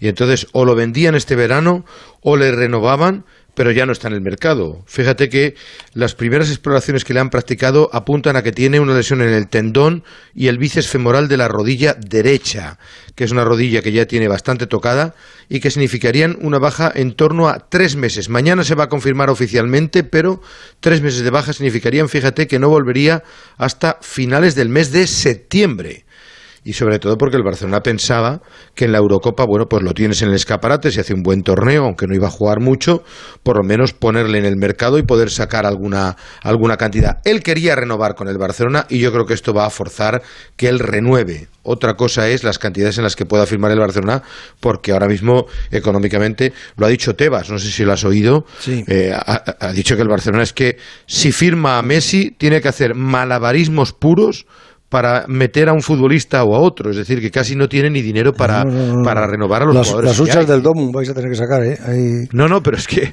él ha dicho, dice, por cada 100 que saquen, meten 25. Fíjate tú esas cuentas tan raras que hace la liga, los, eh, es decir, el, el Barcelona, si quita 100 millones de ficha, puede meter 25. Bueno, la suerte es que Messi tenía una ficha muy alta y que la porta creo que va a Si ir quita di- 100, puede meter 25 como, eh, como 25. Sí, sí, sí. O sea, tú tienes 100 millones de ficha. Messi tenía 100 millones de Sí. ficha. Tú dices, venga, Messi no sigue. O, o- o los 100 millones de Messi los quito. Vale. Meto 25. Y en esos 25, pues, por ejemplo, si Messi O sea, puedes contratar a alguien por 25. Eso es. Pero fíjate, tienes que quitarte 100 de ficha, ¿eh? que es una barbaridad. Mm. Una cuarta parte. Es verdad que puede el Barcelona hacer la triquiñuela de diferirlo. Hoy le ha preguntado eh, un, un compañero, dice, pero oiga, si es Messi, si es el Barça, ustedes no harán la vista gorda. Y ha dicho Tebas, ni gorda, ni Messi, ni vista. Aquí todos tienen que cumplir las normas. Y tal como está, ahí el la, enorme tal como está la relación ahora, pues por eso. Pero que Sí, sí, no, que es pero- igual, ¿no? Pero además, No, hombre, la, la fórmula, la fórmula ya, la, la fórmula NBA de hacerle a Messi un plan de pensiones. Sí, topes salariales. Claro, un- un- hacerle un plan de pensiones hasta que tenga 75. Sí, da- eh, di- diferirle el pago en en 10 años, pero que evidentemente va a tenerlo complicado. Ayer lo decía ya Laporta, sabía que iba a ser una situación delicadísima. Han fichado a Memphis Depay de aquella manera y van a tener que irlos metiendo poco a poco porque no van a sacar a casi ninguno. Fíjate que hoy ha llegado Kuman al aeropuerto. Otra cosa no le vamos a negar. Kuman es un tipo muy respetuoso y hoy, cuando le han preguntado por lo mal que lo pasó en esos 10 días de negociación con el Barcelona, cuando prácticamente le maltrató el club y le dijo, eres segundo plato, y ha reconocido que para él, bueno, estar ahora es una inyección de moral y que está contento con la- el fichaje de Depay. Bueno, sí, es verdad que ha sido una semana, 10 días un poco incómodo. Yo creo que por, por, por ambas partes y bueno, yo creo que hemos tenido reuniones importantes y además yo creo que como club, como Presi, como yo, tenemos muchísimas ganas de afrontar nuestra próxima temporada, ojalá con público y bueno, con- son cosas que hemos hablado y no hay problema. Bueno, sí, Memphis está fichado, yo creo que es un muy buen fichaje como es Kun, Agüero y como es Eric García y los demás, bueno, como en todos los equipos que, que están trabajando para mejorar, eh, mejorar su plantel. Del tema Messi no ha querido hablar y por cierto, te cuento, estabas Sí, hablando no, tú ahora de Uruguay. yo- te quiero preguntar yo de, de la asamblea de compromisarios de, de ayer, que una de las cosas que me, ha extrañado, ¿no? Se aprueban las cuentas, ¿eh? se reconoce esa deuda de 1.200 millones que, que evidentemente la porta no va a querer esconder, eh, esta- estaría bueno, pero mm, dice una frase que, a- que a mí me pareció valiente cuando dijo, no vamos a pedir perdón por querer ser amos de nuestro destino, refiriéndose a la UEFA, refiriéndose a, Sí. la, a la Superliga. Pero sin embargo, mm, no lo, no lo sometió a votación de los socios. Sí, bueno, se, se guardó el comodín, es decir, como, como tenía la opción de que ahora mismo no está definida la competición, dice, no tengo por qué someterlo a los socios. ¿Por ¿Qué pasa? Que si lo somete a los socios y los socios le dicen que no, ya está fuera. Y ellos creen, la Porta, Florentino y la Juventus, creen que la Superliga está viva. Piensan que todavía tiene mucho futuro, creen que los tribunales les están dando la razón, que la UEFA no puede ir contra ellos, que los equipos que se han salido les van a tener que indemnizar o volver al redil. Y entonces lo que no quería él es jugar con cartas perdedoras. De- Imagínate que ahora llegan los socios y me dicen, No, "Oye, no, que está claro que una explicación tiene. Que todos los, Sí, no. que, que, todos los que firmaron eh, tienen una penalización clarísima, eso, eso es evidente. Y que les han dicho que se han equivocado, ¿eh? Algunos de ellos creen creen que no han tenido la vista suficiente. Y, y- me da la sensación de que Laporta, Bar- eh, Florentino y la Juve creen que tienen cartas ganadoras y que además los tribunales están dando la razón. Y luego dices, oye, imagínate José Ramón que le dicen los socios del Barça, me importa lo que tú pienses, no queremos que vayas con Florentino, salte fuera de la Superliga. Le quitó una baza. Ahora mismo la tiene abierta. Entonces dice, ante, eh, ante el riesgo de perder esa votación, no lo quiso someter. Dice, como todavía no es seguro, lo dejamos ahí. Si algún día pasa algún problema, él coge, va a la asamblea y dice, señores, ¿quieren ustedes o no quieren? Es su responsabilidad. Yo creo que fue una jugada inteligente, ¿no? Sí, no, no, no, sí está claro, sí, ellos lo tienen, lo tienen superatado. Lo tienen. Hoy, por, por cierto, eh, Javier Tebas, ahora nos lo explicará el, el- el inspector Rafa Fernández. ¿no? Fernández. Sí, pero eh, ha presentado el, el informe económico de la temporada 19-20, ¿no? Y ha dicho que el Barça tiene el límite salarial excedido y que la Liga no va a levantar la mano, que es un poco lo que tú venías a decir. Que por cada 100 que se quiten les permiten 25. Es lo que Sí, pero viene a fíjate, decir. fíjate que ha dicho Tebas que la deuda del año pasado de la Liga de Fútbol Profesional de los equipos es de 700 millones en pérdidas, de los cuales solo la mitad pertenece a un equipo. Y ese es el Barcelona. O sea, de los t- 700 que se perdieron entre los equipos, 350 son solo del Barça, para que veas tú la nefasta situación económica que tiene ahora mismo el Barcelona con respecto a todos Qué los demás. oportunidad, de verdad, ¿eh? qué oportunidad para no estar bajo sospecha de Bartomeu, para haber ido ayer a la asamblea y haberse defendido. Yo creo que sí. Y haberse que defendido. Si no ha robado, si no ha robado, pues qué, qué oportunidad O más explicarlo buena. tú. Claro. O explicarlo tú, Para no haber salido ayer y haber explicado absolutamente todo. Si no ha robado. A mí me parece muy... No, no, no. O sea, Claro. evidentemente... No, no, no. Bar- Yo no estoy Bartomeu, diciendo que haya robado, Por lo que yo tengo, digo que no ha robado. que si no ha robado, Pero ha cometido errores gravísimos. vamos, puedes el dinero... Claro, eh, pa- para llegar y explicar. Mire, yo firmé la Liga, eh, la Superliga Europea esta, por esto, por esto. Con por esto. convencimiento. Las condiciones fueron estas, esto, tal, tal. Pero ahora salir ahí por la gatera, No, no, es- escondido, por detrás, José la Ramón, policía que van te a lleva, salir. pero sobre todo la policía que te lleva, que, que se, que se lo llevó la policía, me cago en el mar. Sí, que durmió en el calabozo. Sal a Y explicarlo. digo una cosa. Y sal a explicárselo a, tus socios. Tú dices, no quiero salir ante la prensa porque me han tratado muy mal, lo que tú quieras. Pero ante tus socios, ante los socios a los que les has pedido el voto durante, Estás todo- obligado. durante todos estos años, claro que estás obligado. Pero es que... Pero es que van a salir cosas tan graves que es que yo creo que no tienen ni la poca decencia de salir, porque va a quedar retratado. En los próximos meses vamos a ver contratos que van a salir de la auditoría tremebundos, o sea, dilapidar el dinero de una manera escandalosa, y eso es lo que va a dejar retratado a Bartomeu esa junta directiva. Y No. ya verás tú cómo la porta va a ir hasta las últimas Hombre, a la puerta le, le tuvieron a, la- a las puertas, de, a la- pero vamos. No, y lo pasaron a- fatal. A las puertas del embargo, de quitarle todo lo que tenía, que lo, lo tuvo que pasar fatal, vamos. Que, que y estuvo- algunos de sus compañeros de Esas junta. cosas no se perdonan, vamos. No, no, no, evidentemente. Ya verás tú cómo hay, hay- No, no va a haber ruido de sables. Ya verás tú cómo, cómo eso va hasta el final. ¿eh? Más de, más cierto, de que navajas mejor- que de sables, ya te lo digo yo. Mm. Pues sí, más, más de navajas. Navaja larga, ¿no? De aquella Sí, de la. cabritera. Sí. Por cierto, parece ser que Messi no juega de inicio con la selección argentina. Vamos a ver qué pasa, pero no sé si Scaloni le quiere reservar o no. Pero de momento, esta noche a las 2 de la mañana que juega Argentina, vamos a ver qué pasa Ahora con nos, da, nos dará la alineación. Carlitos Ares desde, desde Buenos Aires. Hasta mañana, Hay que Alfredo. cuidarle, ¿eh? Un abrazo fuerte, José Ramón. A ver, Raúl, que, que tienes un- un- un- una carita que, no has dormido esta noche. ¿Habéis estado- ¿Hasta qué hora estuvisteis en, Girona con, el Rayo? El Rayo Vallecano dio anoche eh, la, sorpresa en Girona remontando un tanteo que perdió en Vallecas 1-2. Era, ya sabéis, el- la final del, el- del playoff por una plaza en la primera división. El Rayo había perdido 1-2 en Vallecas. Yo hablaba la otra noche con, con el presidente del Girona, con, con Delfín Yeli, y Delfín Yeli decía una cosa, bueno, no quiero, toco madera, que, que es que eh, hemos estado tres veces, tres, tres veces en esta, y ya esta será la cuarta. Y en ninguna, en ninguna de las cuatro hemos, hemos logrado subir. Yo espero que, joder, oye, que le- qué maldición gitana les han dado, ¿eh? Mal dolor te dé que cuanto más corras más te duela y si te pares revientes. ¿Qué tal, es una José cosa Ramón? de esas, ¿eh? Es algo así, ¿eh? La verdad es que la desolación del Girona era tremenda, porque evidentemente se veían con un punto favorito después del partido de ida. Eh, estaba todo para que consiguieran el ascenso en casa, 1.500 aficionados en la grada, eh, las más altas instituciones del gobierno catalán en el palco, tanto el presidente de la Generalitat como la presidenta del Parlamento de Cataluña, eh, Pera Guardiola eh, como uno de los máximos accionistas del club, y todo preparado para una fiesta. Ahí tenía que haber estado Isabel Ayuso. La verdad es que habría puesto un contrapunto interesante. Ahí tenía que haber estado Isabel Ayuso con su vestido rojo largo y las, las, las estrellas blancas de la comunidad.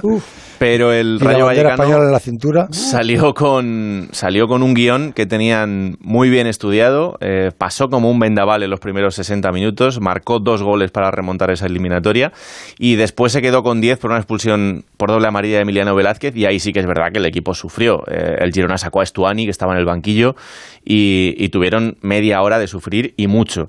A pesar de eso, bueno, pues al final consiguieron salvarlo y una celebración que ha sido por todo lo alto. Ojo a la situación ahora del Girona, ¿eh? queda muy tocado económicamente, con una ciudad deportiva que era el gran proyecto para hacer esta temporada que no se va a poder hacer, con Estuani con un contrato todavía por delante hasta 2023, con 20 millones de euros de cláusula de rescisión y con un sueldo de 4 millones de euros por temporada, que vamos a ver cómo consiguen hacer frente a partir de ahora un año más en segunda.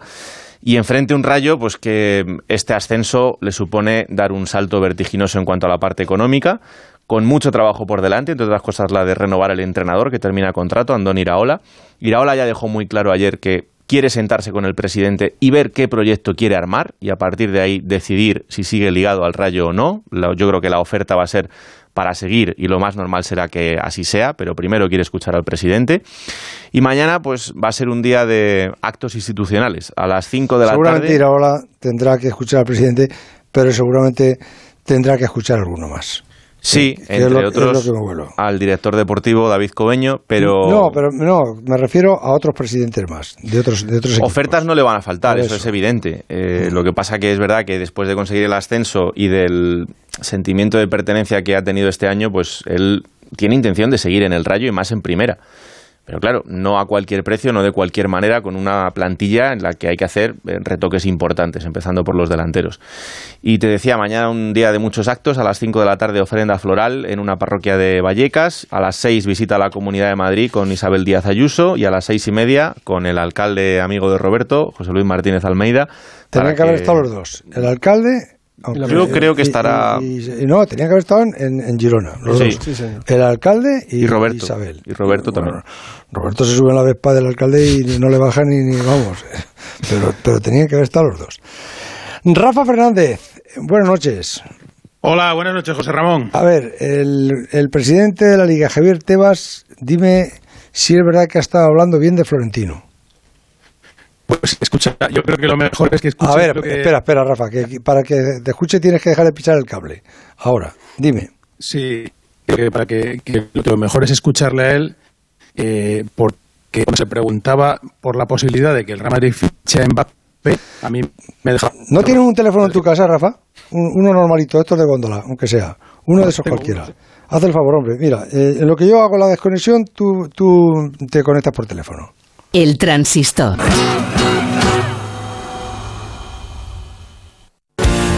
Onda Cero Madrid, 98.0 FM.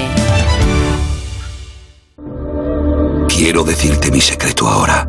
Tengo un sexto sentido. En ocasiones veo ofertas dos por uno. Sí, dos gafas graduadas de marca con antirreflejante por solo 79 euros. Infórmate en soloptical.com. Soloptical, solo grandes ópticas.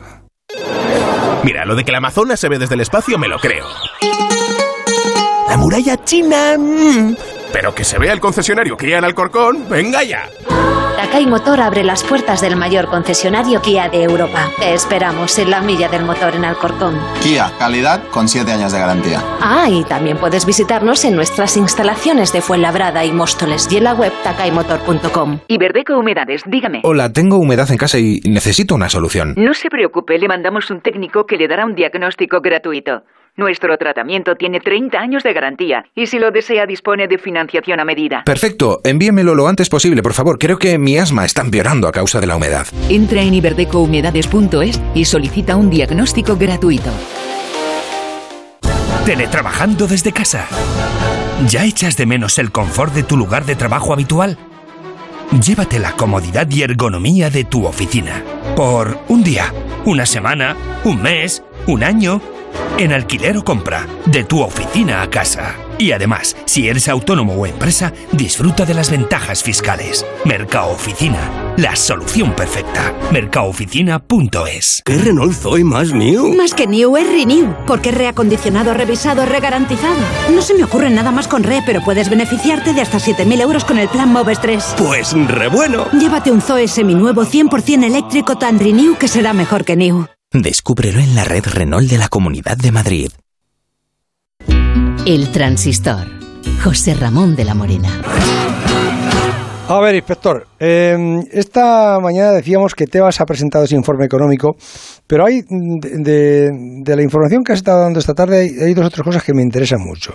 La primera, la, la demanda que ha ganado la Liga a la Federación que les permite ya, mm, en, la audiencia provincial, les da vía libre para, para que haya fútbol los lunes y los viernes. Sí, es una sentencia, fíjate, que lleva ya eh, pues eh, casi dos años eh, coleando eh, desde que la liga, bueno, pues tuviera que llevar a, judicializar el tema porque la Federación no le permitía eh, ponerlo a los partidos esos de lunes y viernes o quería impedírselo y ahora le ha dado la razón diciendo que las fechas y los horarios, según el re- Real Decreto Ley, eh, tienen que ser puestos por la liga. Además, en ese auto es muy duro el magistrado con todo lo que conlleva la federación. No, es muy duro con todo, sobre todo con, con las, las de- decisiones anteriores del juez Sánchez Magro, que era todo lo Sí, sí. Al juez, eh, al juez Sánchez Magro también se le recrimina eh, sus, eh, sus autos y su- sus decisiones, pero fíjate que al escrito de la Federación, que el abogado es Tomás González Cueto, el célebre Tomás González Cueto, que sabes que Sí, está en la sí. Federación, eh, bueno, pues como un contratado eh, externo, eh, según la información que manejamos, ganando 250.000 euros, que ha colocado a su hija en, el- en la asesoría jurídica de la Federación y que lleva todos los juicios y la Federación no te niega que esos juicios que son aparte, los cobra aparte también. Bueno, pues... El que ha tenido, por dice- ejemplo, el, el que ha tenido con Cayetano. El, ¿no? Por ejemplo, el Por que ha perdido con Cayetano. Que ha perdido con Cayetano. El que ha perdido que ahora te cuento, pero fíjate... Sí, pero date prisa que, que tengo que terminar esta noche. Pues te lo digo muy rápido. Mira, dice el magistrado que raya la falta de, de respeto al tribunal el escrito de defensa de, de los abogados de la Federación, que un pleito se gana con argumentos y no con palabras gruesas. Y luego también eh, hablan de la competencia desleal que estaba haciendo la Federación y que eh, con todo ello, eh, bueno, pues le dan la razón a la Liga y va a haber partidos viernes y lunes. Todo eso lo que le dice la audiencia, toda la, la- Sí. la audiencia a la Federación y al juez Sánchez Magro. Sí, sí. Bueno, y dice que la conducta de la federación eh, entraña una injerencia y que solamente se basa en intentar conseguir beneficio económico. Recordemos que la federación había puesto en sus cuentas que esperaba eh, recuperar 15 millones de euros de los partidos de los lunes y los viernes. Eso fue en el 2019. Si esos 15 millones de euros no hubieran aparecido ahí como que los ponían como que los iban a tener, pues hubieran sido 15 millones de pérdidas de la federación ya en 2019 que no había COVID porque esa es la excusa de ahora, el COVID, pero ahí no había COVID y estos 15 millones no habían llegado. Y luego eh, Tebas ha, ha criticado la gestión del Barça diciendo que Sí. de, de esos cuantos, el, el total de, de la deuda- 700 millones que puede haber en la... decía que la mitad eran del Barça. Y, Sí. le, y le habréis preguntado por el Madrid. Sí, se le ha preguntado por el Madrid y por el posible fichaje de Mbappé y es cuando nos ha dejado a todos así de sorprendidos. Eso, eso es decisión del Real Madrid, ¿no? Yo, yo lo que creo que el Real Madrid ha hecho muy bien la gestión en esta época de la pandemia, la calificaría de excelente, y creo que de los clubes, grandes clubes de Europa, eh, sin duda el que mejor la ha hecho, incluido los clubes Estado. Luego, claro, los clubes Estados inyectan dinero, pero sí que el Real Madrid ha sido el que mejor ha gestionado el tema de la pandemia. Por lo tanto, en, esos, en esa ruina del fútbol no incluye al Madrid, o esa ruina que hizo el presidente del Madrid, yo creo que él no se incluía en esa ruina. Y, fíjate. sí, sí, no. es- es- está- Nunca pensable, ¿no? Nunca, nunca. ¿Qué iba a decir eso, Tebas? Ya te digo. Hasta mañana, Rafa. Pues nada, que lo que has dicho, que Cayetano le ha ganado a, Rubiales después de eh, dos sentencias en las que había sido contrarias. El Tribunal Super- Super- Superior de Justicia le ha dado la razón a Cayetano Martínez de Irujo y Rubiales tendrá que pagar las costas casi 8.000 euros. Ya te digo. El próximo sábado 26 mm, podemos quitarnos la, la mascarilla en el exterior, al aire libre. Pero mm, la pregunta es, ¿en qué exteriores?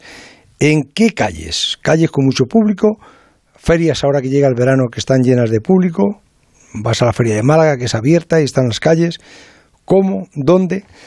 Doctor José Luis Calleja, Hospital Puerta de Hierro de Madrid, buenas noches. ¿Qué tal? Buenas noches, José Ramón. Mm, Pues lo primero, en, en- ¿tienen ustedes los, los médicos eh, claro eh, en, en qué sitio se va a poder quitar la mascarilla?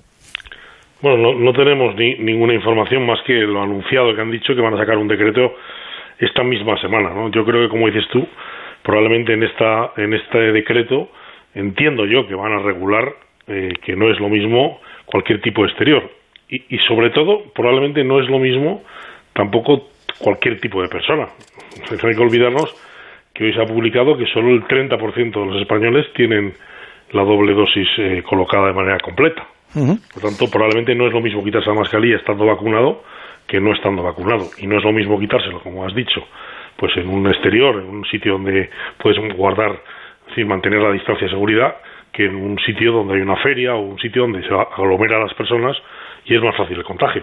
¿Y los que no están vacunados tienen que seguir llevando la mascarilla?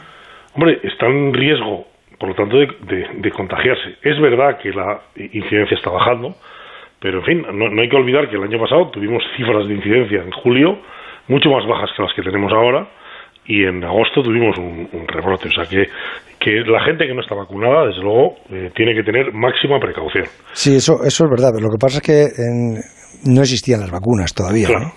¿no? Obviamente la situación es completamente diferente, pero aún así, insisto, el que no está vacunado, pues eh, lógicamente se puede contagiar con, con más facilidad y tiene que guardar la precaución, sobre todo en estas cosas que yo creo que yo creo que el- la gente va a aplicar el sentido común ¿eh? y, da igual el decreto que haya, uno cuando cuando realmente bueno pues pues es consciente de que puede contagiarse y que todavía hay mucha gente no vacunada, pues de- en esos sitios al exterior en los cuales hay aglo- aglomeración de personas, lo razonable es hoy por hoy mantener la, la mascarilla. Eh, ¿Está usted más, más optimista? ¿Está más contento con el ritmo de la vacunación? Siempre antes, cuando, cuando hablaba con usted, mm, mm, me decía, necesitaríamos que aumentar el ritmo de vacunación. Eh, eh, eh, ahora, mm, es- ¿estamos en el ritmo que usted le, le quería? A mí, a mí me sigue pareciendo poco. Poco. Es decir, llevamos seis meses, desde enero, vacunando a personas. Es verdad que al principio tuvimos muy pocas vacunas. Es verdad que ahora tenemos muchas más. Pero insisto, solo un 30% de, de los españoles están inmunizados. Es verdad, el 50% ya tienen eh, una, al menos una dosis. Eh, Es verdad que en los últimos meses hemos pegado un empujón muy importante.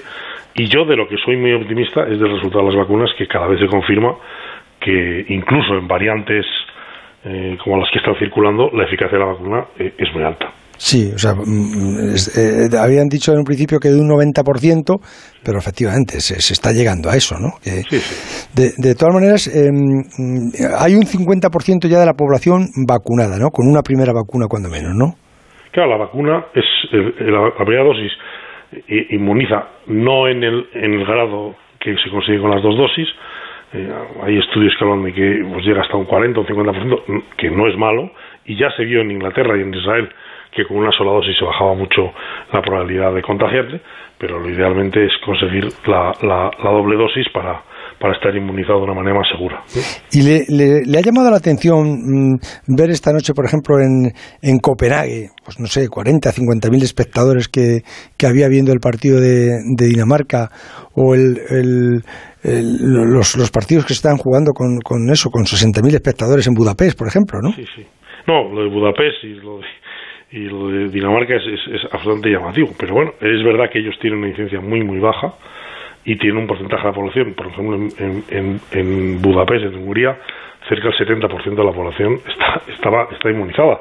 Son unas cifras realmente muy diferentes a la, a la española y, y eso yo creo que nos hace ser optimistas de que cuando se consigue esa tasa de vacunación, esa inmunidad de grupo, la incidencia baja muchísimo y probablemente vamos a volver a hacer una vida normal, que esa es, es la mejor esperanza que podemos tener ahora, claro. ¿Y qué es lo que cree que han hecho bien ellos? ¿Qué, qué han hecho bien en Hungría o en Dinamarca? Mm, Bueno, eh, probablemente tiene una población diferente a la que tenemos nosotros. Hungría, por ejemplo, decidió vacunar aparte su población con la vacuna rusa, eh, cosa que aquí, pues en, en- en Europa occidental, eh, es una vacuna que no ha sido todavía, no tiene el sello de la, de la agencia Ujú. europea. Bueno, probablemente la estrategia de vacunación ha, sido un, un poco diferente y han tenido, pues ya te digo, ese suplemento de vacunas, eh, vacuna rusa. Yo creo que eh, las vacunas que tenemos nosotros son las más seguras y las más eh, sólidas eh, desde el punto de vista científico. Eh, nos tenemos que, que agarrar a eso y, esperar a que el ritmo de, de llegada de vacunas sea muy importante en estas últimas semanas del mes de junio, en este mes de julio, para que podamos por lo menos vacunar. Es muy importante vacunar a todos los mayores de 40 años, que son aquellos que de verdad pueden sufrir la enfermedad. Y, y yo creo que con eso, si tenemos suerte durante el mes de julio, se va a poder vacunar a este tipo de población y yo creo que la, la incidencia va a bajar muchísimo. Mm, ¿Cuánto tiempo tarda en, en- una vez que te ponen la segunda vacuna, cuánto tiempo tarda en, en, en- que hacerte, digamos, Parece que la inmunidad se consigue a los 10 días de la segunda dosis. Esto es lo que se demostró en los estudios, eh, digamos, eh, que, que se publicaron. ¿no? O sea, que, que realmente es muy, muy inmediato después de la segunda dosis. ¿Y se sabe ya si, si, eh, si estas dos dosis, ya sea de la Pfizer, ya sea de la Moderna o incluso de la Janssen, protegen contra la variante Delta? Esta, la variante de la La India. información que tenemos ahora es que de la variante Delta sabemos dos cosas. Una, que es más contagiosa que la británica, que ya era más contagiosa que la original, o sea que estamos hablando de, de un aumento de la contagiosidad importante. No se sabe si es más virulenta todavía y sí se sabe que desde luego las vacunas protegen contra esta, contra esta variante. Por eso es muy importante vacunar a las personas porque, en definitiva, estas variantes se van a acabar cuando el virus eh, se vaya acabando. Esta variante Delta o la variante India pues va a tender a sustituir a la británica, ya lo ha hecho en Inglaterra, y probablemente eh, esperemos que, en España pues no, no llegue a hacerlo completamente eh, porque la, incidencia baje baje al máximo. Pero pero lo normal sería si no que sustituyera a la variante británica. O sea que mm, las vacunas protegen también contra, esta variante la, la información que tenemos ahora de las casas comerciales es que protegen también contra esta variante. Y todos los pacientes vacunados hacen anticuerpos doctor pues según los estudios la mayor parte de los pacientes que se incluyeron, eh, eh, digamos, desarrollaban anticuerpos eh, contra la vacuna. Lo que no sabemos es cuál es la duración de estos anticuerpos y hay estudios en marcha que van a, que van a, definir cuánto duran y, por lo tanto, si eventualmente fuera necesario una dosis de recuerdo. Y tampoco sabemos en algunas poblaciones de pacientes concretos. Por ejemplo, si los pacientes trasplantados que tienen las defensas bajas por, por la medicación que toman, desarrollan el mismo nivel de anticuerpos. Si los pacientes tienen alguna enfermedad crónica, y en ese sentido también se están haciendo estudios, eh, pues digamos, para definir esas poblaciones si necesitan algún tipo de dosis extra o si necesitan comprobar si han hecho anticuerpos o no. Doctor, ¿y es verdad que los recién nacidos, los bebés, quedan inmunizados a través de las madres lactantes que, que han recibido esa vacuna del COVID? Esta es la información que, que, estamos recibiendo, que parece que los anticuerpos que se generan eh, se transmiten eh, de la madre al, feto. Lo que tenemos que saber es cuánto tiempo duran esos anticuerpos, porque en muchas ocasiones lo que se transmite de la madre al, al feto pues tiene una duración limitada en los primeros meses. Eh, no tenemos ninguna información sobre vacunas en niños, también se está generando esta información. Hay alguna vacuna incluso pues que ya tiene estudios en, en menores de 12 años y bueno, también será un asunto que tendremos que ver en el futuro si esos menores que prácticamente son 100% asintomáticos también necesitan vacunarse si es que es necesario controlar más la enfermedad. Pues si decíamos que hay un 50% con que ya tienen la primera y que hay 14 mm, millones y medio que han recibido la pauta completa, ¿usted cree que llegamos a la inmunidad de grupo en el mes de agosto? Probablemente a finales de principios de septiembre, ¿no? según los cálculos que, que, están haciendo. Este fin de semana se han colocado casi 700.000 dosis, ¿no? Bueno, vamos a ver si, si de verdad este ritmo se puede mantener, incluso aumentar. De luego, capacidad de vacunar se está demostrando que existe en toda España. Yo creo que esto también ha sido una cosa muy importante. Acuérdate cuando hablábamos de la necesidad de los sitios estos para vacunar masivamente, que al principio eran, en fin, discutidos. Yo creo que esto ha hecho en toda España una labor eh, fantástica. Y bueno, lo que hace falta es que lleguen más vacunas. Parece que en esta dirección eh, estamos yendo. Y lo que hace falta es eh, llegar a ese 70% lo antes posible. ¿Y cree que se vacunará a los niños este otoño? Bueno, han anunciado que desde luego a los alumnos de la ESO eh, les van a intentar vacunar antes de que comience el curso. Eh, yo creo que a los mayores de 12 años eh, seguro que les va a llegar el momento para que bueno puedan estar tranquilos en las clases y espero que también a todos los estudiantes universitarios antes de poder empezar las clases para bueno pues poder poder, volver a, retomar la docencia de una manera más más normal que la que ha habido este año que no ha sido normal ha habido docencia presencial en parte docencia que, que han salido desde casa y, yo creo que es, es un, gran problema para, para, los colegios y para las universidades.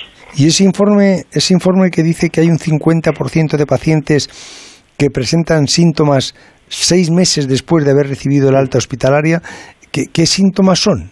Sí, bueno, es lo que hemos hablado alguna vez que se llama COVID persistente, que son estos síntomas que son síntomas a veces muy difíciles de definir, como pues eh, dolor de cabeza o, eh, incapacidad para la concentración, hormigueos en las manos, sensación de cansancio. ¿Y qué ocurre? Yo creo que 50%, desde luego por mi experiencia de, de los eh, pacientes que hemos tenido alrededor, es demasiado. Pero sí que hay un, a lo mejor un 20% de pacientes que tienen, especialmente los pacientes que han tenido un COVID grave, pero también algunos que han tenido un COVID leve, tienen estos síntomas que le duran, que duran meses. De hecho, en la mayor parte de hospitales se han montado consultas, vamos a decir, post-COVID para, para seguir a estos pacientes que siguen teniendo pues de alguna manera o secuelas, si han tenido un caso grave, o síntomas persistentes como los que estamos hablando. Yo lo único que espero es que estos síntomas vayan desapareciendo con el tiempo y en fin se vaya todo normalizando. Pero este virus es un virus un poco bastante traicionero en ese sentido. ¿Las, ¿Las UBIs de Puerta de Hierro ahora cómo están? Pues eh, están realmente en una situación pues mucho más relajada que la que eh, estaban previamente. ¿eh? Eh, realmente el número de pacientes ingresados en la UBI en toda España ha bajado de manera muy, muy, muy importante y esto también se ha visto en Puerta Hierro. Seguimos teniendo algunos pacientes todavía de infectados y que han, bueno, que han subido incluso algunos en los últimos días, pero el número de pacientes es mucho menor. Y se está empezando a recuperar ya el resto de, de, del- de- de las enfermedades. Claro, o sea, eh, esto es muy importante porque las UBI son muy limitantes para cirugías importantes, cardíaca, cirugía digestiva, eh, para cirugía importante y, y, lógicamente nos ayuda mucho a poder meter la, la cirugía. Vamos a tener ahora una ola de pacientes pues no operados, no tratados adecuadamente durante esta pandemia, porque esto ha influido, como hemos dicho, en muchas otras enfermedades no COVID y nos queda ahora un gran trabajo con este tipo de pacientes. Esto, esto seguro que lo vamos a notar en los próximos meses. Doctor José Luis Calleja, Clínica Puerta de Hierro de Madrid. Muchísimas gracias, como siempre. Buenas noches. Un abrazo, Ramón. El transistor.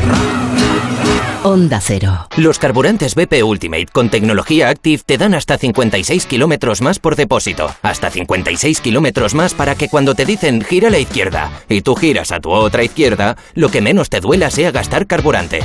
El beneficio se logra con el tiempo y puede variar debido a distintos factores. Más información en bp.com.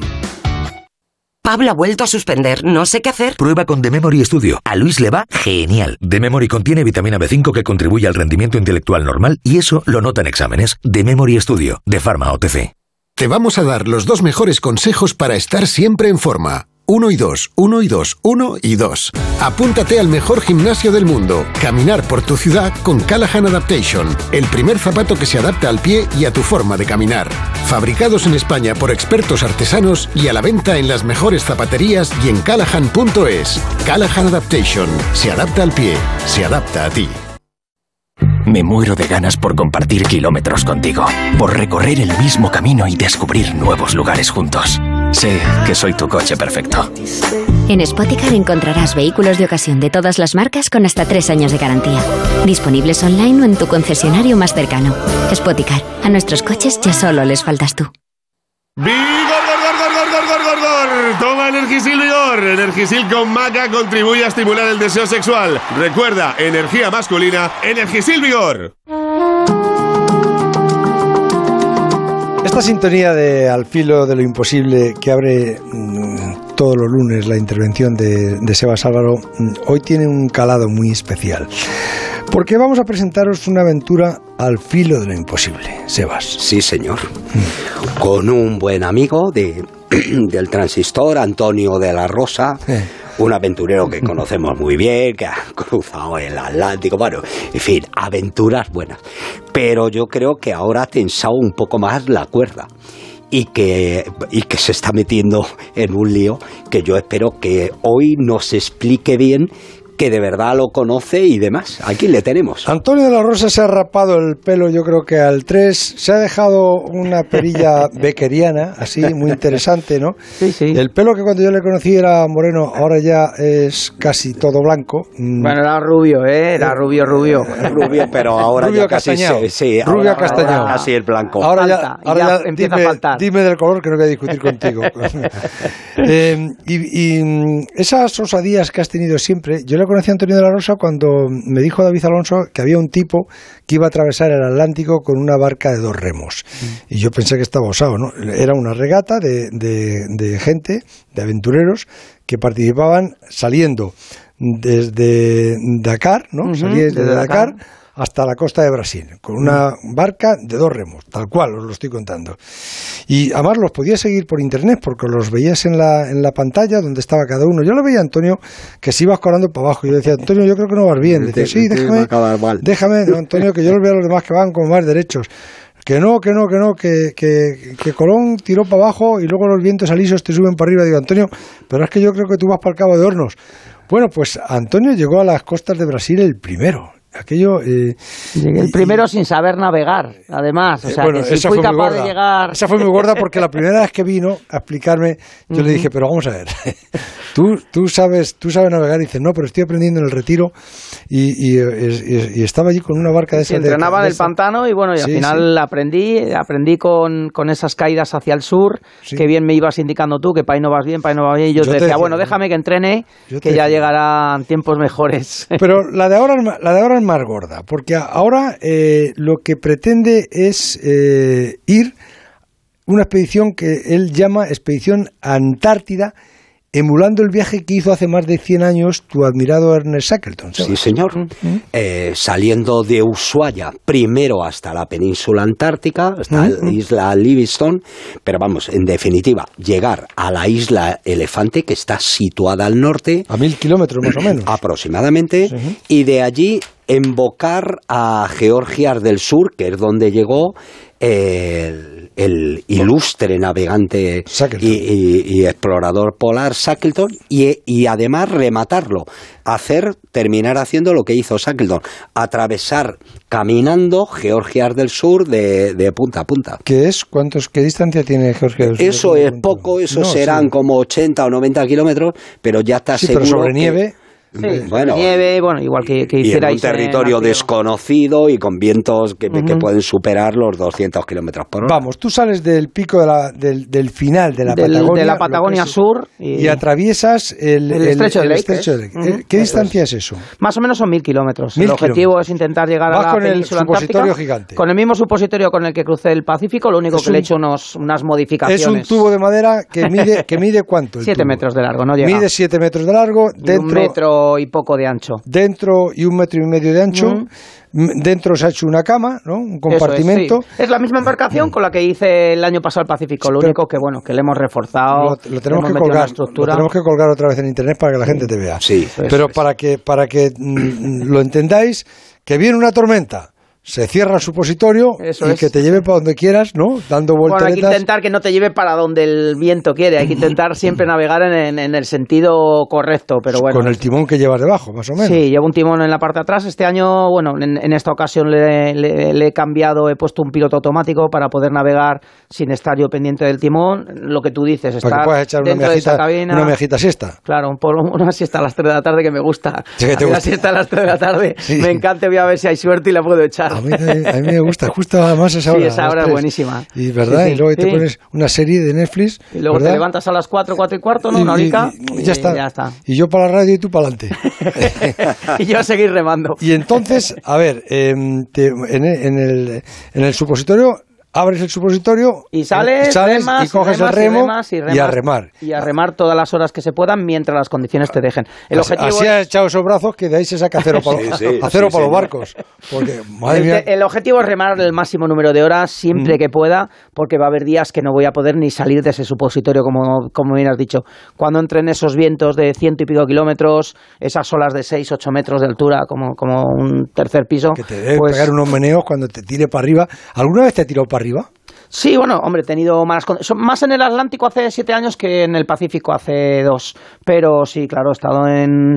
Es después peor mar de el- el- cuatro y meses y medio de navegación, aunque haya sido el Atlántico y el Pacífico, por la altura del Ecuador, sí que he tenido condiciones malas. El Nada Atlántico- que ver con lo que me voy a encontrar ahora. ¿El Atlántico es peor que el, que el Pacífico? Yo he tenido peores condiciones en el Atlántico que en el Pacífico. Normalmente el Pacífico es peor porque entra a la altura del Ecuador, entran huracanes todos los veranos, pero yo tuve mucha suerte en el Pacífico y lo único que me pasó fue que pasó el, el Frozen, que, que es- le ponen nombres de, de mujeres, no sé por qué, a todos los huracanes, y me pasó a 100 kilómetros al sur y lo único que hizo, bueno, tuve ahí un día y pico de, de corrientes y un vientos en poquito, contra- ¿no? Sí. No, sobre todo condiciones que no son las, las normales en esa altitud. Pero sabes que, que aquí vas a tener condiciones mucho peores. Sí, aquí voy a tener.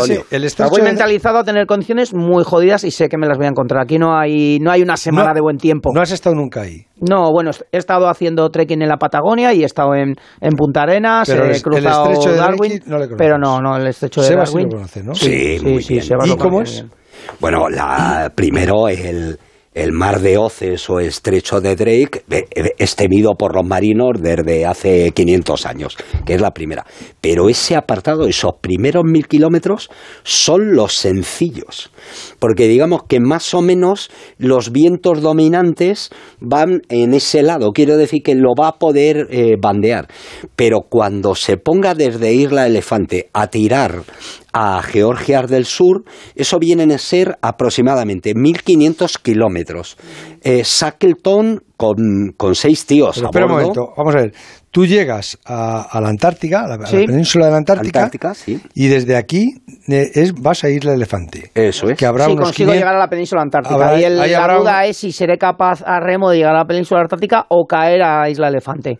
El O sea- objetivo es... O sea que si puedes, no llegas a la, a la Antártica. Si puedo, no llego a la Antártida. si- O sea, si puedo, a llego a la Antártida. Elefante, sí. Y si no puedo, pues trazaré un rumbo a Isla Elefante, que a Isla Elefante casi está garantizado poder llegar por lo que dice Sebas. Porque los vientos y las corrientes son predominantes, son del noroeste y más o menos me van a llevar hasta ahí. Pero efectivamente esos vientos noroeste luego me van a perjudicar mucho la navegación. La navegación para Tú llevas GPS y... Porque tú, tú eres capaz que tú te metes dentro del supositorio y, y apareces... Apa- y apago la electrónica No, para que no me moleste. Y ap- apareces en Ibiza, por menos de nada. Bueno, ya quisiera. Pero y todo además por duplicado o triplicado. Antes de entrar hemos estado hablando y me- le he dicho a Antonio que todo lo que se te pueda romper en este sitio se te va a romper. Pero luego La además... electrónica la llevo por duplicado y algunos, por ejemplo, el, el equipo de posicionamiento llevo tres sistemas de posicionamiento para si tienes alguna avería. Y si eh, la embarcación que me va a ir filmando y tal no puede continuar contigo, que Eso- sepan eso dónde jodido, localizar la embarcación. pero como lleves tres GPS, no sé si te pasa a nadie. A mí me pasa alguna vez en el coche, cada uno te da un sitio. Sí, sí. No, No, no, no. mismo sitio. No, no. Y, y- y- pero y luego además, cuando lo hizo Shackleton hace 100 años, primero llevaba un navegante extraordinario que les salvó la vida a todos. Y estuvieron 19 días. ¿Cuánto tiempo te, te planteas que te puede salir? la Sí, yo creo que el tiempo que, que estuvo Shackleton, yo calculo dos semanas como bien. Claro, al final, O sea, eh, los sistemas momento. de navegación que yo llevo son mucho más precisos. Ellos iban por sextante, imagínate. Por y eso, creo que era un sextante que pudieron sacar tres o cuatro veces nada más. Bueno, es pero una auténtica espera, salvajada. Sales de, de la Patagonia hasta que llegues a Isla Elefante, ¿en cuánto tiempo crees que lo puedes hacer? Eso yo creo que de 20 días. 20 días, con- remando. Remando. Remando y con las corrientes. Remando y con las corrientes, Y con luego, los vientos. luego desde, A media de- 50 kilómetros diarios. Desde Isla Elefante o desde la Patagonia hasta, hasta Georgia del Sur, que son mil- 1500. mil kil- 1500 kilómetros. Otros 20 días. Pero 15 esos, días, eh, 20 ahí- días. Ahí dice Sebas que llevas vientos contrarios, ¿no? Más que contrarios, ahí voy al través. Sí, voy a con través. unos vientos ladeados que, que sobre todo te, te impiden mucho navegar en condiciones. Voy a ir completamente tumbado la mayoría del tiempo. La navegación va a ser muy, muy dura. esa- ese tramo, efectivamente. Y ahí dices que vas a ir a vela. Ahí voy a ir a vela. Le coloco un- un- una vela pequeñita que hemos, que hemos diseñado, porque si no a remo sería imposible. Con esos vientos de través nunca podría llegar. Me pasaría por el sur de, la- de Georgias y nunca bueno, Bueno, estaría sí. dando vueltas. Eso es, a- si te pasa, la si te pasa, sí. bueno, o te montas en el barco, se acaba. bueno, pero, espera, espera un momento, pero vamos a ver, tú eh, navegar a vela. ¿Tú sabes navegar a vela? No, no tengo ni idea. Pero tampoco sabía. Pero no me jodas. Todos- pero si no sabes navegar a vela. estoy José. Ramón, todo se aprende. Bueno, ya, pero espera, déjame que le pregunte que yo no lo sabía eso. Pero si no sabes navegar a vela, ¿cómo coño vas a llegar a- hasta...? No sé navegar a vela, pero bueno, tengo soy un tío que aprende mucho cuando realmente va, ¿Y, va cómo- la vida y en ello. y- y estás aprendiendo? Sí, estoy aprendiendo. ¿Y, cómo se coloca la vela? Por si viene el viento en contra, ¿cómo Más o menos. Eh, antes de ayer estuve en el pantano de la Tazara aquí en la Sierra Norte de Madrid, volqué dos veces con la embarcación, ya apoyé la vela y ya sé lo que tengo que hacer para que no me pase eso. ¿Y qué hay que hacer? Por si acaso me da mi Bueno, soltar la vela antes de, de que apoye, hacer llevo una suelta rápida, un sistema que, que hemos puesto, que hemos patentado ahí, una suelta rápida de la vela para que antes de apoyar la sueltes y la vela se queda flameada y entonces ya no te, no te hace palanca y ya no te vuelca. Llevará recambios de velas, porque veo... Llevo recambio de vela, como- llevo recambio de mástil, sí, sí, ahí Sí. eso, todo Y- doble, y con el- menos el- barco y yo, Con el, todo viento, lo demás van doble. con el viento en contra ya te has enterado cómo hay que hacerlo para, para ir a vela con, el viento en contra. Sorprendentemente, la embarcación que no fue pensada ni diseñada ni fabricada para este tipo de expedición nos ha sorprendido incluso al propio fabricante, a Sinercia Racing Blue, que ellos están acostumbrados a, a fabricar barcos de vela, le ha sorprendido lo bien que, que se comporta esta embarcación con vientos de través y con vientos con ángulos hasta de 30 grados. He conseguido navegar a un buen, a una buena, a un buen ru- rumbo. Estoy aprendiendo la vela. Eh, la vela básica, que es esta que yo estoy haciendo, es más o menos sencillo y al final, bueno, pues llevo muchos años llevando embarcaciones sin vela, sabiendo navegar con ellos, con lo cual la vela es simplemente un empuje que le colocas a, a la embarcación. Hay una cosa que no sé cómo vas a arreglar. Es decir, en la canoa de Shackleton iban seis y lo que hacían era turnarse dos, dos a dos, porque si no, no descansaban el movimiento y los vientos. ¿Cómo vas a descansar esos últimos 15, 20 días? Pues voy a descansar mucho menos de lo que descansaban ellos. Bueno, llevo mejor alimentación, una parte estanca de la embarcación, con lo cual yo puedo manejar la embarcación desde dentro, no tengo que estar fuera como tenían que estar ellos. ¿Una helicilla no has puesto? ¿Una? Una hélice. No, no, no, hélice no. Oye, una, una hélice con una. No, joder. A lo mejor pongo una hélice, pero de estas para coger el viento para, para cargar Para las placas energía solares, solar. para energía solar. No, Llevo pero- placas pero y lo mío pongo una... Una helicilla que a lo mejor con unas placas No, solares. no, aquí hay que hacer las cosas bien. Bueno, si se hacen bien, Vamos, pero ya por sabes, si acaso. ya me conoces y yo No, pero- fuerza física y fuerza del viento. Eso y- es. No, si le gustan las bombonas de oxígeno en el Everest Sí, ¿no? también. Sobre todo cuando te, cuando te estás asfixiando, ¿no? Es que el doping, el doping es mejor no llevarlo. No, pero eso no es doping. Yo te, te pregunto, pues Es nada. doping- sería doping, como, como es, doping mecánico. Es que Sebas antes de poner oxígeno da la extremoción. Y yo digo, bueno, pues, me- mejor el oxígeno que la extremoción. Mejor, Pero- pero mejor bueno. oxígeno que extremoción. ¿Y, y qué, qué- qué alimentación llevas? Llevo comida liofilizada y, y, y y llevaré muchos, mucha proteína en polvo para al final eh, muchas veces no podré ni hacerme comida porque se estará moviendo muchísimo la embarcación y lo que haré será añadir esa proteína en polvo en, en agua para que me dé fortaleza, vitaminas. Nunca tomo de nada porque en la vida normal yo soy de, de costillar y, Sí. y tal, pero aquí tendré que llevar una suplementación especial porque, porque tengo que aguantar muchos días sin dormir y lo tengo claro. ¿Pescar? Van a ser... No, en esta ocasión no creo no, que pesque nada. para pescar, no, no llevas A lo mejor no, me, me apetece y cuando llegue a Isla Elefante pesco, ¿no? Para recordar eh, La otra cómo vez- sobrevivió me contaste- Shackleton y su tripulación ese montón de meses allí. Que la otra vez me contaste que pescaste. ¿Qué pescaste? Que te lo Sí, un hiciste? dorado. Un dorado te lo Eh, a pesqué la- varios y un, y un atún también. En el Ah. Atlántico pesqué un, un atún. Te hiciste un atuncito a Sí, la plancha sí, allí. sí, sí, sí, Bien, me hice bien. un atún. Allí pensé, joder. Rico, rico. Eh, el- el- eh, otra cosa que me preocupa, porque, porque lo he cruzado, es cruzando Georgias de punta a punta por esos glaciares, ¿vas a ir solo? Sí, sí, voy a ir solo. Sí, y sí. no te da cierto canguis Bueno, en una me grieta. voy a cruzar solo, habrá que ir con mucho cuidado, lógicamente. novia no ha Bueno, querido ir esta vez? Tengo un buen track que un buen amigo me ha dado y lo tengo guardado con mucho cariño. ¿Un qué, un?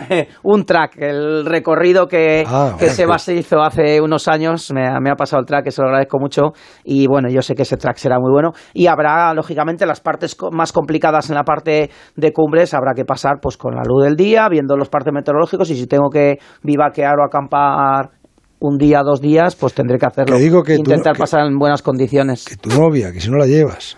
No, ella de frío no. Ella la llevo en bicicleta, la llevo Sí, en Ella de- es de Costa Rica. Yo entonces, pensaba ¿Cómo que- vas a llevar a una chica de Costa Rica a la Antártida? A la Antártida. Que Pensé se que- congela el primer día. Que querías hacer un viaje No, de no, novios. y está fuerte. Que querías hacer un viaje de novios, pensé. Vamos a esperar, vamos a esperar mejor. No, que en- el track te marca la dirección, Sí. pero el glaciar Krin sobre todo ah, tiene, tiene gretas que nosotros para ir, nosotros íbamos Vais encordados. atados, íbamos encordados. sí. Eso ya cuando estés allí, ¿no? Cuando Cuando esté allí, Georgia, cuando, sí. crucemos Georgias desde la oeste a- al... de hielo todo, ¿no? Bueno, eso en la cumbre, sobre todo en la cumbre es todo hielo. Bueno, es nieve ellos cruzaron con esquís desde prácticamente desde, la costa, desde la costa desde ya... la costa hasta el mismo lugar. Sí. Pero sobre todo la parte intermedia que te lleva a la Bahía Fortunas. Una vez en Bahía Fortunas. Iremos con mucho cuidado ahí con el tema En de Bahía. Fortuna, hazte un vivac, que es uno de los mejores lugares para vivaquear del mundo, al, al raso. Aprovecharemos Un vivac, explica vivac. lo que es un vivac, porque es que Sebas habla para la gente que, que están con él. Bueno, un vivac es hacerse una cueva en la nieve y poder dormir allí. Haremos una, una buena cueva o, bueno, montaremos una tienda de campaña. Dame los nombres de, de los sponsors que te patrocinan. Pues mira, Trillo, hay que agradecer al Ayuntamiento de Trillo que, que la verdad es que bueno pues está promocionando el turismo activo en su territorio, a Situ Summit y a mis negocios, a Galletas Gullón, y a mis negocios Ciclolos y Meridiano Rey, que gracias a ellos eh, pues Que puedo ya lo sé, que era, expedición. que era rico de cuna. Y- Y, y, bueno, y en este caso no llevo al transistor, pero llevo en el corazón a José Ramón de la Morena. Echaré llevo- de menos que no hablar con, contigo en esas noches en el, No, que en el eso- Atlántico. eso no te digo la verdad, esas cosas que me hacía muchísima ilusión cuando, cuando cruzaba el Atlántico y me llamabas y era como que esperaba esa llamada, ¿no? Joder, que te va a llamar Joserra. Te Y me diste llamando. suerte. No sé y me seguiste dónde, llamando. Pero te seguiré llamando. Sí, sí. No te preocupes. Perfecto. Buena mar, marinero. Bueno, muchas gracias. Buen viento y buena mar. Qué bonito, ¿eh? Sí, un- una aventura al filo de lo imposible. Es así. El transistor. José Ramón de la Morena. Onda Cero. Mira, lo de que la Amazonas se ve desde el espacio me lo creo. La muralla china... mm, Pero que se vea el concesionario Kia en Alcorcón, venga ya. Takai Motor abre las puertas del mayor concesionario Kia de Europa. Te esperamos en la milla del motor en Alcorcón. Kia, calidad con 7 años de garantía. Ah, y también puedes visitarnos en nuestras instalaciones de Fuenlabrada y Móstoles y en la web takaimotor.com. Inspira Valdarán. Llénate de salud, naturaleza y vida este verano. Ven a recorrer nuestros caminos, montañas, ríos y pueblos. Te esperamos en la Valdarán. Visitvaldarán.com. ¡Atención oyente! ¡Por fin ya está aquí! Vuelve la feria del coche de ocasión en Ocasión Plus. 4.000 coches de ocasión con descuento y ahorro de hasta 6.000 euros. Solo hasta fin de mes. ¡Acelera! ¡Las mejores ofertas vuelan! Ocasión Plus. Nueve centros en Madrid. Localiza tu centro más cercano en ocasiónplus.com. Abierto sábados y domingos. Soy Eduardo Molet. ¿Sabes que puedes vender tu casa y seguir viviendo en ella para siempre? Te invito a merendar todos los martes y jueves a las 6 de la tarde en mi oficina de Fernando el Católico 19 y te cuento cómo. Reserva ya tu merienda en el 658 60 60 60 y vive tranquilo. ¿Qué tiene más valor? ¿Quedar a cenar con los antiguos amigos del colegio? ¿O seguir quedando todos los meses con esos mismos amigos varios años después? Mantener la ilusión lo hace todo más grande. Cumplimos 10 años como Audi Retail Madrid y 40 años de experiencia manteniendo todo lo que nos ha hecho estar a la vanguardia. Exigencia, tecnología y tu confianza. Hoy, con 30.000 metros cuadrados y 220 profesionales, nada ha cambiado. Ven a celebrarlo descubriendo nuestras novedades. Audi Retail Madrid, 10 años a la vanguardia.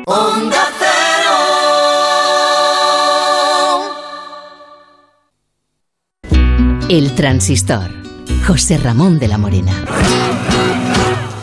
Parece que fue ayer cuando conocimos al Antoñito de la Rosa, Carlitos, ¿eh? Sigue con sus locuras, ¿eh?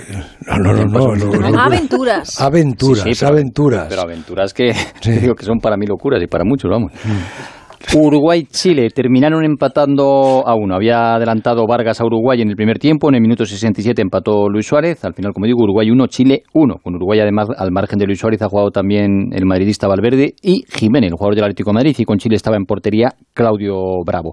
Y dentro de 34 minutos, Argentina-Paraguay. Al final, con Messi en el 11 titular. Al Scaloni sí, ha rectificado última hora. Estaba diciendo que no le iba a poner, que no le iba a Y, poner. y sale con el 4-3-3 normal, juega el Papu Gómez en el centro del campo y en delantera juega Messi y juega también el Kun Agüero. El partido es en Brasilia, estadio Mane Garrincha.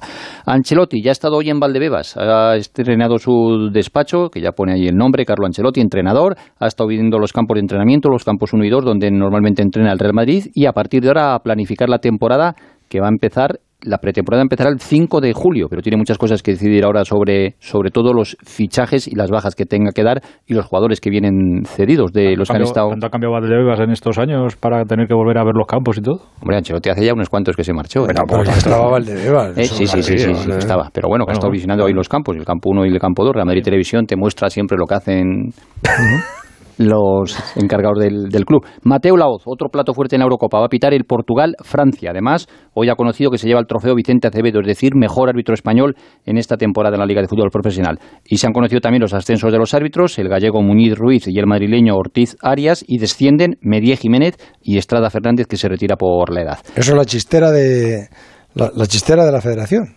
Exacto, Velasco Carballo y... Nadie, nadie sabe quién va, quién, ni por qué. Esto, los mejores han sido estos. Estos para primera, estos para segunda. Y estos para internacional. Paco Ayestarán ha renovado como entrenador del Tondela. Consiguió la permanencia la la temporada y ahora renueva una temporada más. El Movistar ha dado al equipo para el Tour que comienza el próximo sábado. Estará Valverde, Enrique Mas, Mar Soler, García Cortina y también eh, Superman, Miguel Ángel López. Y los Juegos Olímpicos de Japón han dado lo que hay a la presencia de aficionados, un 50% pero con máximo de 10.000 espectadores. Y además han decidido que van a eximir a la tenista japonesa Osaka de realizar ruedas de prensa. Ya sabes los problemas que tenía, pues la. Sí, la, criatura que se ponía nerviosa, la pobrecilla. Sí, sí, sí. Roberto. Pues me dicen que hoy ha llamado Sergio Ramos a Sergio Rico y a Keilo Navas preguntándole cómo son los colegios de sus niños en París. Repito que hoy ha llamado Sergio Ramos a Keylor y a, Sergio. Eh, está trabajando, como decía Bustillo, ya en la planificación, tanto del cuerpo técnico, fisios, etcétera, eh, Carlo Ancelotti. Parece que quiere recuperar, me lo dicen desde San Sebastián, a Llopis el entrenador de, porteros, eh, que además estuvo trabajando muchísimo tiempo con Joaquín Caparrós en el Levante, el Sevilla, etcétera, y que podía volver nuevamente a la disciplina del conjunto madridista. Y también me cuentan que va a estar muy complicado, que haya grandes fichajes en el Real Madrid esta temporada, entre otras circunstancias, por la situación económica. Ha presentado un me libro. Imaginaba que iba a ser por eso. ¿Eh? Lo estaba diciendo y digo, va a ser por el tema económico. Pues es lo que me dicen. Eh, me dicen que también, eh, bueno, me lo cuenta, y además uno de los integrantes del equipo de trabajo, que la UEFA ha felicitado a los trabajadores eh, del campo de la Cartuja. por el trabajo que están realizando para que esté el campo en perfectas condiciones. Y hay que tener en cuenta una cosa el campo se mm, estropeó como consecuencia de la decisión de Luis Enrique de cortar el césped, a lo que se oponían los técnicos. ¿Algún hongo, alguna cosa, claro? Eh, dijo Luis Enrique que había que rebajar la, eh, la hierba y ahí han venido los problemas. Y otra cuestión que es muy Lo que faltaba, además de Maroto y Matallanas, que empieces tú a decir ahora la verdad que ya tiene la culpa de la hierba. Corta la hierba y se estropea todo. Es lo que tiene. Es información. Sí, sí. Información, información. La UEFA ha felicitado. Además. Me ha gustado la entrevista que, le ha, que ha hecho tu amigo Capello hoy en, en el ASE, hoy. Eh, no he tenido la oportunidad de leerla. No, bueno, pues, que está bien. No, no, la bien, ¿eh? Lo hice yo el otro día, una en marca, y estuvo magnífica. Pero esta no la he tenido la oportunidad de, de, leer, pero por otra parte lo podré hacer en, en cualquier momento. Y hoy ya eh, se ha celebrado un funeral en Pozuelo de Alarcón en memoria del que fuera gran presidente del Real Madrid, Lorenzo San Mancebo. Hasta mañana, Bobby. Hasta luego. Eh, ¿Qué nos han dicho en las redes sociales, Raúl? Pues les hemos preguntado si tiene razón Van der Bar en lo que ha dicho sobre la selección española y el 68% dice que sí, el 19% que no, al 13% restante le da igual. ¿Y los periódicos del martes, Anita? Pues aquí están las portadas en el diario As con John Ram, una foto de John Ram tras ganar el Open USA de golf y con su dedicatoria va por Sebe, es el titular. Sport y Mundo Deportivo abren con esa nueva alarma de Embelé por la lesión del jugador francés y por último en marca también John Ram en portada y el titular memorable. Terminamos. Juan Matrueva. Esta noche, la primera parte de la función la dedicamos a calcular las opciones de España en la Eurocopa. Lo hicimos en compañía de Mr. Chip y sacamos varias conclusiones. La más importante es que empatar nos vale siempre y cuando Polonia no gane a Suecia. Y conste que imaginar el empate ante Eslovaquia no es una previsión pesimista, es atender a una tendencia. La siguiente conclusión es que los ingenieros de telecomunicaciones son gente intrépida. Mr. Chip nos dijo que ser terceros no sería malo para los cruces y aconsejó incluso que llegado el momento nos dejáramos empatar el partido como si no tuviéramos ya suficientes emociones en el cuerpo. El caso es que imaginamos rivales y ninguno nos pareció especialmente temible, quizá porque todos lo son. De momento el juego es divertido y dejará de serlo en cuanto comience el partido y sustituyamos las balas de fogueo por las de verdad. En la charla con Pau Torres nos quedó claro que entre futbolistas y periodistas hay un conflicto por resolver. Los jugadores sienten que la prensa es uno de los enemigos a batir y Luis Enrique siempre ha sido de la misma opinión. El reproche recurrente es que la prensa no apoya al equipo cuando las cosas pintan mal, como si entre las obligaciones de los periodistas estuviera pintar de rosa lo que es gris oscuro. Nunca hay quejas por los halagos, ni por las portadas, ni por las proclamas optimistas, solo por las críticas después de un mal partido. Deberían saber los futbolistas y el seleccionador que los chicos de la prensa no son rivales, si acaso compañeros, que no pasaron el corte en algún momento de su infancia. No creo equivocarme si afirmo que todos nos cambiaríamos por Morata, críticas incluidas, o por cualquiera de los que no han jugado un solo minuto. Estamos en el mismo barco, pero tiene poco sentido que digamos que hace sol si empieza a llover. Buenas noches. Ha sido un placer servirles hasta esta hora de la noche en la radio. Queden con Dios. Hasta mañana. El transistor. José Ramón de la Morena.